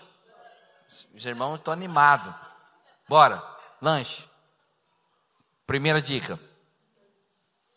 O lanche é muito mais que uma alimentação. Então não pense que o lanche é hora de comer. O lanche a gente come também, mas o lanche é hora de criar conexões, relacionamento, conversar. Na Bíblia, comida é sempre muito mais do que alimento. Comida é vida, comida é aliança. Tanto é que Jesus escolheu fazer o seu primeiro lugar fazendo um milagre sobre a alimentação, que é transformando água em vinho. Um dos maiores milagres de Jesus foi transformando uh, os pães, os peixes, multiplicando ali no deserto. E Jesus escolheu a ceia, que é uma alimentação, para ser símbolo da nova aliança em Cristo Jesus. Então, a alimentação é uma coisa muito importante. Né? Sentar, comer, isso é uma coisa que produz vínculo, produz conexão. Então, não esqueça que o lanche não é só comer que o lanche é mais do que comer, que o lanche é uma oportunidade de conexão. Próximo. Defina, é, decida fazer o quebra o lanche. Tem célula que não faz lanche e está perdendo a oportunidade de criar conexões. Faça o lanche. Isso pode mudar a realidade da sua célula. Coisas, detalhes que podem fazer a diferença. Próxima dica. Defina um momento. Quantos fazem o lanche no começo da célula. Antes de começar a célula. Quantos fazem um lanche no final da célula? E quantos, não importa o que eu pergunto, você já decidiu, não levanta a mão nem que a vaca tussa. Eu não levanto, pode perguntar o que você quiser aí, ó. Então é o seguinte, você precisa definir. Eu não estou dizendo que você tem que mudar o horário do lanche da sua célula, mas eu estou ajudando você a pensar. Por que, que o lanche é no final? Será que o lanche não poderia ser no começo? Tem alguma lei que nos proíbe fazer no começo? Vamos pensar assim: que motivos eu teria? Pensa comigo. Que motivos eu teria para fazer o lanche no começo? Hã? Fome. Fome é o principal deles. Pessoa chega, quando a pessoa, como que é a expressão? É como que fala quem nasce em Campinas? Campinense? Campineiro. É, qual a expressão campineira para o cara que está com muita fome? Varado de fome? Hã? Larica?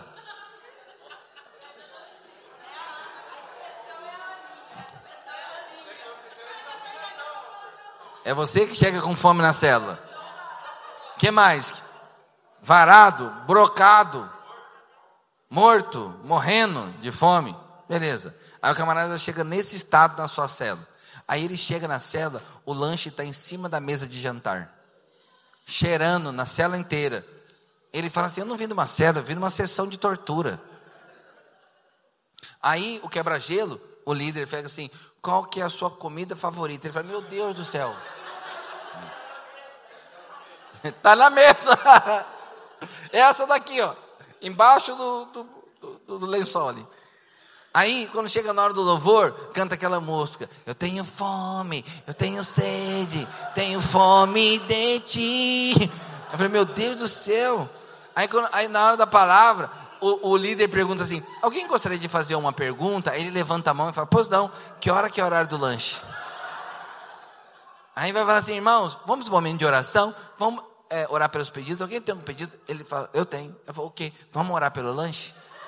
Então, ele passa a cela inteira pensando na comida. Será que se você tiver mais pessoas com esse perfil, não seria mais interessante você fazer no começo? Outro motivo pelo qual você poderia fazer no começo. Às vezes, é, o lanche no começo, ele funciona como um tipo de quebra-gelo. Porque enquanto come, conversa. E na hora que vai fazer o quebra-gelo, já quebrou uma parte do gelo, porque foi conversando. É bom ou não é bom? Pode ser. Não estou falando para você mudar, não. Estou falando só para você pensar. Ah, outro motivo que você fazer o lanche no começo é que você fala assim, gente, o lanche é das sete e meia às oito da noite. Oito começa a célula, não tem mais o lanche. Aí o membro fala assim, líder, você tocou meu coração. Vou chegar no horário agora. Entendeu? Porque você criou um estímulo, criou lá uma regrinha, que é a comida no começo. Então eu estou te dando aqui algumas ideias. O mais importante é decida qual é o momento do lanche para você, lá para sua célula. O que que encaixa mais? Se você tiver muito a larica, é larica? Se tiver várias laricas na sua célula, é no começo. Hã? Tem que ter no começo, ok? Terceira dica: faça uma escala, mesma coisa do quebra-gelo. Cria pertencimento, envolve pessoas, fica mais aconchegante, beleza? Quinto, quinto não, é quinto, é quarto. Cuidado com o tipo de lanche. Porque o tipo de lanche, o tipo de lanche pode te ajudar ou pode te prejudicar. E tanto lanche ruim, mais simples, como um lanche muito rebuscado pode gerar problema na célula. Então, qual que é o melhor lanche? O melhor lanche é o que a célula combinar. Então, a célula combinou que o lanche é o pãozinho com patezinho, com suquinho, então todo mundo segue aquela linha. A cela combinou que é salgadinho comprado de cento, você pede meio cento. Se a larica for, você pede um cento inteiro. Então, é, né, larica? É. Então, você você pede o cento. Se esse é o padrão, então a cela segue essa linha, tá bom? Agora, às vezes o, o padrão da cela é o refrigerante, o suco, mais o salgado. Aí o irmão vem com um suco de pozinho e aquela bolachinha craque de, de água e sal. Pastor, o senhor tem algum problema com suco de pozinho? Não, mas tem alguns sucos de pozinho que é complicado. Porque uma vez eu fui numa cela, tinha 20 pessoas na cela, tinha suco de pozinho, ninguém acertou o sabor. Você já tomou esse suco? Que é uma mistura de framboesa com abacate, melancia e laranja. Você fica, meu Deus, o que é esse negócio? O que é isso? É aquele suco que você compra no mercado, custa R$ 1,90 um pacote de 5 quilos. E ainda vem uma coca-lata de brinde. Fica difícil. Aí você fala assim: ah, é a bolacha de água e sal. Vem 10 bolachinhas no pacote, tem 20 pessoas na cela. Ele fala que hoje nós vamos partir o pão. Então fica ruim. Mas o inverso é verdadeiro também. Lanche muito elaborado, rebuscado, pode dar problema. Eu vou te contar uma história agora que eu não estou colocando tempero e não estou colocando aquarela. Aconteceu. Aconteceu. Eu fui numa cela, o lanche, ela filé à parmegiana, arroz de batata frita. E ó, tinha rechô embaixo, aquele foguinho que fica na, no metal assim, ó, com, a, com chique. Prato, prato de branco, um talher de metal. Três tipos de suco: água com gás, água sem gás, refrigerante. Você acha que acabou? Tinha sobremesa, petit gâteau para todo mundo.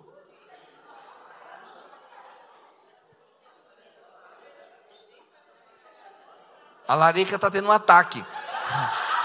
Está tendo um ataque ali.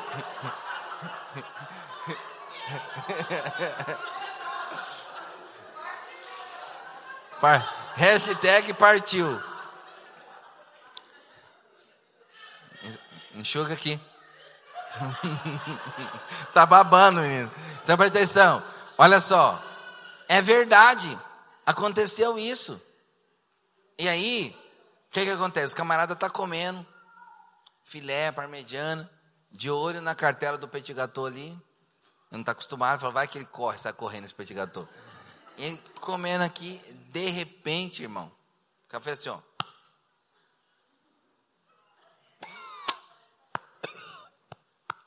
O que, que foi, irmão? Engasgou.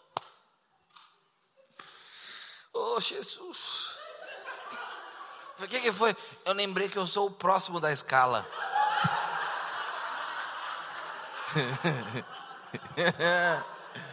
Camarada não consegue nem engolir o que está na boca. E ainda fala um, aí levanta um e fala assim: ó, isso é que é cela. Aí um que estava com o coração duro fala assim: olha, na hora da palavra, eu, eu, não quis aceitar Jesus, mas vendo o amor de vocês aqui, vocês podem orar por mim, eu quero aceitar Jesus. E você sabe que você é o próximo da escala. Você já tinha até comprado o pozinho do suco.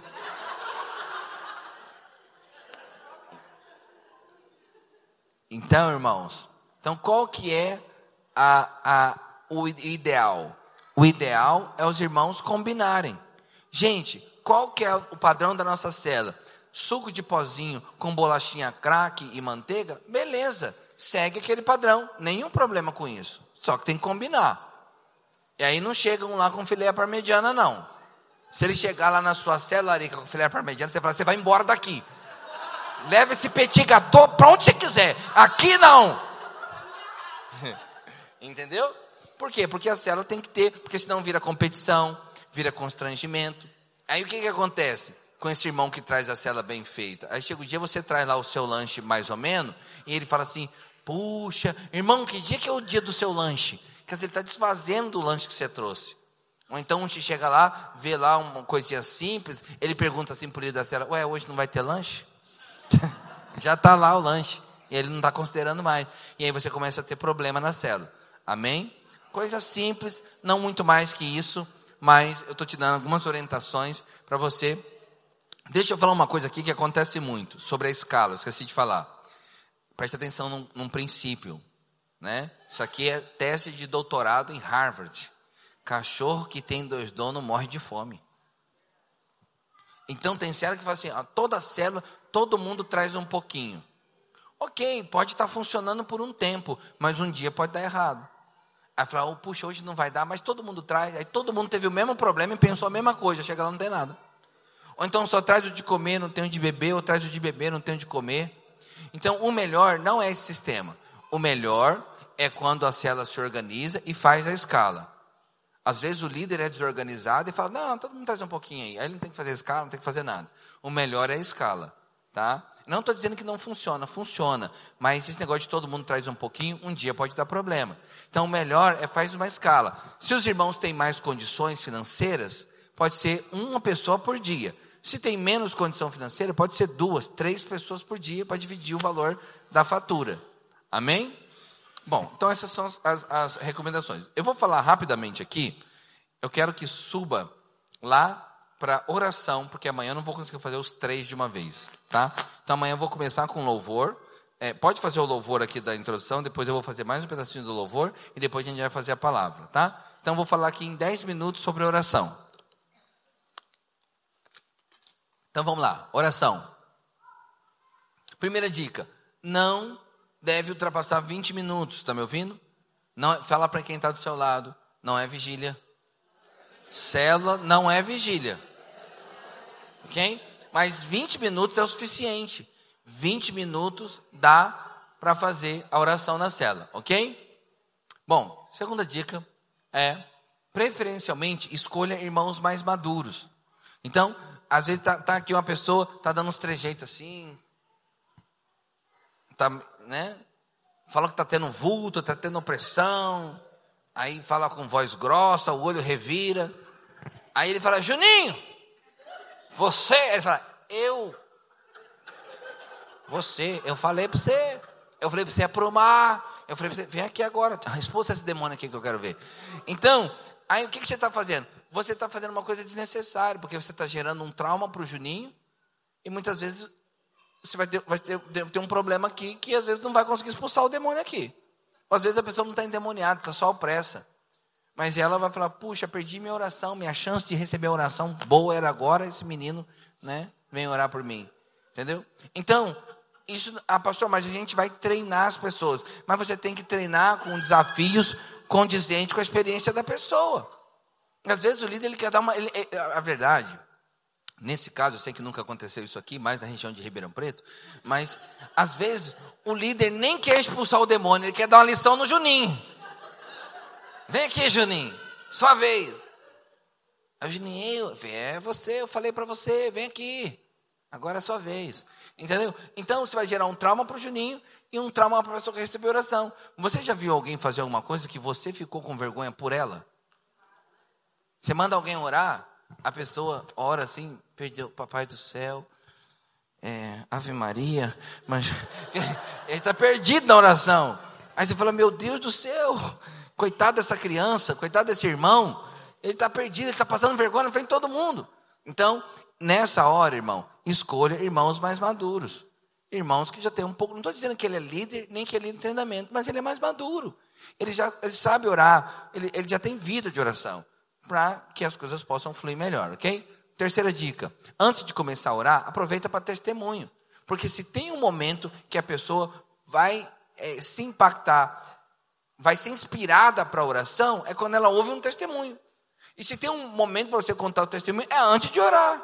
Então, não, uma vez eu fui numa célula que a pessoa contou o testemunho depois do quebra-gelo. Entre o quebra-gelo e louvor. Não, não, é que está errado contar o testemunho entre o quebra-gelo e louvor. Só que se a pessoa contar o testemunho lá no começo, na hora da oração você nem lembra mais do testemunho. Então, na hora da oração, você fala assim: ó, nós vamos começar a orar, mas eu queria chamar o Juninho aqui. O Juninho quer contar um testemunho. Aí ele conta um testemunho que foi curado. Amém? Poderoso seu testemunho, Juninho. Muito bom saber que Deus ouve a nossa oração. Alguém tem algum pedido? Aí você gerou fé no coração das pessoas. Então, esse é o melhor momento para contar o testemunho. Próximo. Escolha uma das dinâmicas para você conduzir a oração. Você sabe o que é cadeira da bênção? Cadeira da bênção é uma cadeira que fica 40 anos no óleo de, é de dendê, não, no óleo de azeite de Israel. Brincadeira. Traz uma cadeira aqui para mim, rapidinho. Não, mas uma que ninguém está sentando. Porque senão você fica sem ter onde sentar. Vou explicar o que é a cadeira da bênção. A cadeira da bênção é o seguinte: você põe uma cadeira no centro da célula e manda a pessoa sentar. Mas não tem nada com a cadeira, viu, irmão? Eu tenho que falar isso aqui porque às vezes eu falo uma coisa dessa, chega na casa do irmão, tem uma sala só com a cadeira e uma vela embaixo. Não, não tem nada com a cadeira, tá bom? É só a dinâmica. Então, quando você fala assim, irmão, alguém tem algum pedido? A pessoa fala, ah, eu tô, vou fazer uma cirurgia, queria que o senhor me abençoasse. Querido, senta aqui na cadeira da bênção. A pessoa senta. Ah, na hora que a pessoa senta, meu irmão, ela se sente amada. Ela se sente o centro da roda, o centro das atenções, que a causa dela é importante. Ela, ela, ela tem todo esse sentimento naquele momento. Não, não, marca que a cela, naquele momento, que toda a cela se uniu para orar por ela. Porque ela está aqui numa posição de destaque na roda. Todas as pessoas que estão fora da roda, ó, um passo já encosta nela. Todo mundo está olhando para ela. E outra, ela está aqui, ó, áudio, áudio estéreo e surround 5.0. Tem oração de todos os lados. Ela vai ter uma, ela tem uma sensação poderosa aqui, que ela está sendo amada, que há uma intercessão por ela, que há uma guerra por ela. Então, o que é a cadeira da bênção? É simples, é pôr uma cadeira no centro da roda, não precisa todo mundo sentar na cadeira da bênção, é só quem tem um pedido. É emprego? Senta aqui. É relacionamento? Senta aqui. É uma situação na saúde? Senta aqui. E a gente ora por você. E aí, tanto o líder pode orar, como o líder pode pedir para alguém orar. E é, agora aqui não são todos de uma vez, é uma pessoa por vez. No máximo duas cadeiras para sentar um casal. Então, sentou uma pessoa, aí tanto o líder pode orar, como o líder pode falar: Fulano, você ora por ele? Oro. Ora. Aí levantou, mais alguém? Ah, o que, que é? Emprego. Senta aqui. Juninho, ora por ele. Ah, por emprego, o Juninho consegue orar. Por demônio, que ele está nervoso. Entendeu? Quando entenderam? Então é uma dinâmica. É uma dinâmica muito, muito boa. Eu fiz um treinamento na minha própria igreja. E aí, é, um ano depois, eu fui numa cela. Eu já tinha ensinado. E aí, eu, eu fiz um negócio, pastor, que é eu ir nas células para fazer toda a célula na frente do líder. Não para ver a célula, para fazer. Porque às vezes o pastor fala assim: ah, o pastor Silvio fica falando desse negócio do louvor que flui, da oração que flui. Quero ver fluir lá na minha célula com aquele povo de coração duro, de coração ruim. Aí ele fala aqui, aí eu falei, então eu vou fazer lá na sua célula. Aí eu ia nas células e eu fazia tudo, do quebra-gelo até a oração final. Aí na hora da oração eu pus a, a cadeira da bênção e tal. Aí no discipulado, que aconteceu 15 dias depois, eu perguntei para aquele líder. E eu falei, e aí, como é que foi a repercussão da minha visita na célula? Os irmãos gostaram? Ele falou, pastor, que que é aquele negócio da cadeira da bênção, pastor? Aquilo lá é manto demais. Na outra célula, os irmãos já chegaram. Vai ter cadeira da benção hoje? Vai ter cadeira da benção hoje? Porque é uma dinâmica boa de fazer, né? Uma dinâmica que funciona, agradável, gostosa. Então, essa é uma dinâmica. Segunda dinâmica. Segunda maneira, levantando as necessidades, que é a maneira que a gente geralmente faz. Irmão, há algum pedido de oração? Fulano. Aí, tanto eu posso ir orando individualmente, assim, oro por esse, depois eu pergunto de novo, oro por esse, depois eu pergunto de novo, oro por esse, depois eu oro de novo.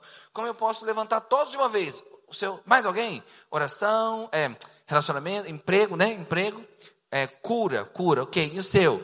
Ah, é, enfim, fazer um despacho. Então, então é, que tem cada pedido na, na célula, né? Mas aí você ora aqui, beleza? Tanto o líder pode orar por todos os pedidos de uma vez só, como o líder pode ir orando alternadamente, ora por esse, pergunta, ora por esse, pergunta, ora por esse, pergunta. Como ele pode orar tudo uma vez só, vai orando, vai orando, vai orando na sequência, como ele pode elencar pessoas. Fala assim, ó, você vai orar por esse, você por esse, e eu por esse. Vamos embora? Na sequência. Aí quando um termina, o outro começa, quando um termina, o outro começa, quando termina. É assim que a gente faz, geralmente? Ou a gente pode fazer no alternado. Fulano, o que, que, é o seu? Relacionamento. Fulano, ora por ele. Ora. Mais alguém? Ah, o que, que, é o seu? Emprego. É, Dona Ana, ora por ele aqui agora. Entendeu? E aí o que, que acontece? O líder, ele vai escolhendo as pessoas que vai orar por experiência. Entendeu? Então, por exemplo, ó, eu, eu preciso de sabedoria para ser pai. Aí eu falo, Juninho, ora por ele para ele aprender a ser pai. Não, eu vou falar para o senhor Francisco, que já é avô, que tem experiência. Quantos estão entendendo aqui o bom senso? Entendeu? Então, e por último, quando a gente coloca é orando de trio ou de dupla, né? Junta. Ah, homem com homem, mulher com mulher. Mas, às vezes, em células de jovem adolescente, a gente às vezes permite, não sei como que é aqui, né? Pode orar rapaz com moça? Pode. Eu tenho, tem igreja que eu vou falar que não pode.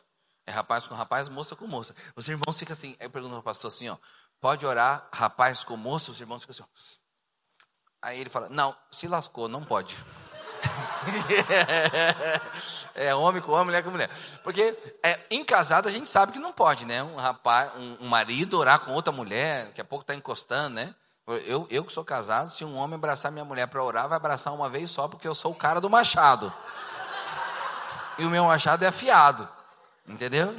Bom, é, mas às vezes um rapaz e uma moça, é, às vezes é até bom, porque estimula, pode dali nascer uma família, né? Então, eu falei, como é que foi que vocês começaram esse relacionamento? Foi orando junto. Ó. Entendeu? A gente, então, às vezes, você pode orar toda semana. Geralmente, quando é rapaz, eles querem orar todo dia. Aí ele ora na cela, depois ele liga para a irmã e fala: Eu queria orar com você. Eu falo, mas o líder falou que era para orar em casa. Ela falou: Não, mas eu senti de Deus de liberar uma palavra na sua vida. Aí no outro dia o rapaz liga para ela de novo e fala: Vamos marcar ali no café, ali perto da sua escola. Ela falou: Mas o líder falou que era para orar em casa, você já me ligou, falou que tinha uma palavra. Não, é que agora Deus me falou que é para orar com imposição de mãos. Entendeu? E aí vai indo, quem sabe dali nasce uma família. Ok. Tudo se for na santidade, se for tudo pelo Espírito, está na bênção. Ok? Então, são os modelos de oração. Simples assim. Tem mais algum? Acho que não, né? Morreu. Pode, pode voltar. Não precisa disso aí não. Tá? Então, eu dividi com vocês hoje ó, o que, que nós estamos fazendo. Nós estamos treinando, afiando nosso machado em todos os momentos da reunião. Ok? Vira para quem está no celular e fala assim: ó, não chegou nem na metade o treinamento. Chegou na metade do tempo do dia, mas a parte mais importante e mais poderosa é amanhã. Então presta atenção. Dá tempo de você trazer alguém aqui amanhã. Tá bom? Então, tudo que eu falei hoje é importante, vai ajudar você a ter uma cela, mas acredite em mim, amanhã a chapa vai esquentar. Tá? Amanhã nós vamos falar do louvor que é poderoso e amanhã nós vamos falar da palavra, que muda a história. Tá bom? Então amanhã eu vou liberar essa chave em você. Traz um livro aqui para mim e uma caneta para mim. Um livro e uma caneta. Bom, deixa eu falar aqui, nós estamos encerrando. Ah, imprimiu o QR Code aí, Rubem? Ok. Então, esse livro aqui, deixa eu te falar sobre esse livro. Eu acredito, já tem alguns anos que eu escrevi esse livro e que eu é, vendo esse livro. Esse livro não é vendido em nenhum lugar do Brasil, em nenhuma livraria ele é uma exclusividade do Seminário Afiano Machado. Onde eu vou, eu vendo o livro, tá? Eu acredito que hoje no Brasil, eu sei que o Brasil é muito grande e a gente às vezes não conhece o país inteiro, mas eu acredito que não exista um outro livro tão profundo e tão detalhado sobre a reunião de célula como esse livro. Eu não conheço, eu nunca vi. Eu estou no meio, eu pesquiso, eu viajo. Nunca ninguém me disse que achou um outro livro que fala do mesmo assunto. Né? Por enquanto, se houver, eu não conheço. Então, esse livro é, eu acredito ser um dos livros mais profundos, mais detalhados a respeito da dinâmica, da dinâmica da célula que tem em língua portuguesa. Como eu estou falando aqui, sendo bem humilde, se houver, eu não conheço outro material. Porque outros materiais falam da célula, falam da visão, mas não falam assim detalhadamente, passo a passo, tudo que você tem que fazer, do quebra-gelo até o lanche da célula. E esse livro fala.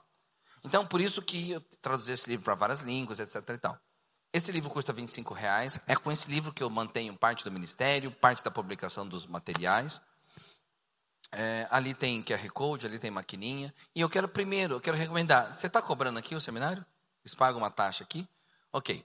Então, ou seja, você não pagou nada para receber esse seminário absolutamente de graça. Compra o livro.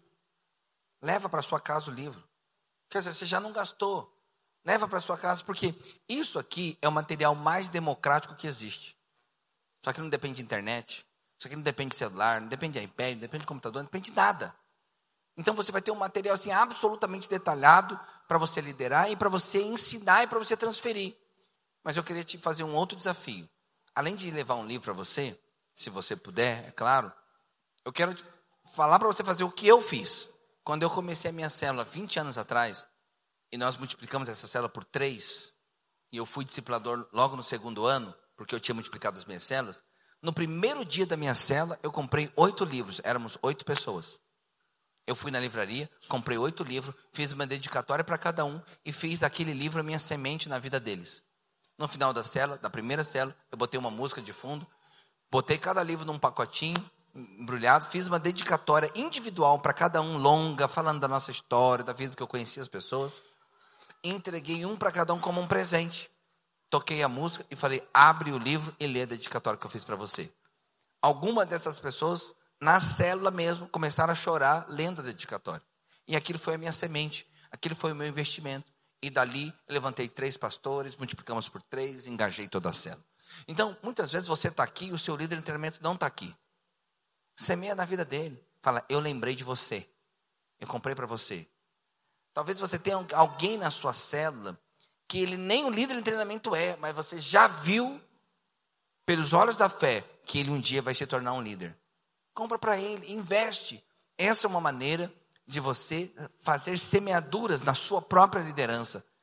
Se nós queremos ter uma igreja nessa cidade de milhares, precisa de muitos líderes. E líderes são frutos de semeadura.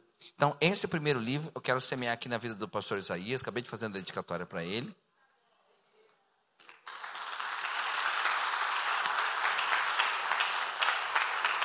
Tá bom? Ah, e Ali tem as maquininhas, tem uh, o QR Code ali para você fazer o Pix se você quiser. E, pastor, então, por hoje nós estamos encerrados e amanhã nós continuamos, tá bom? Quer encerrar aqui? Aleluia. Quero agradecer a presença e também reforçar aqueles que não puderam estar aqui, né? Eu sei que nós tivemos aí um contratempo a respeito da chuva, mas eu quero que você, como líder, possa trazer toda a sua célula amanhã para junto nós estarmos aqui. Né? Às quintas-feiras nós fazemos as nossas células. É muito importante que você venha e traga também todos os irmãos da sua célula.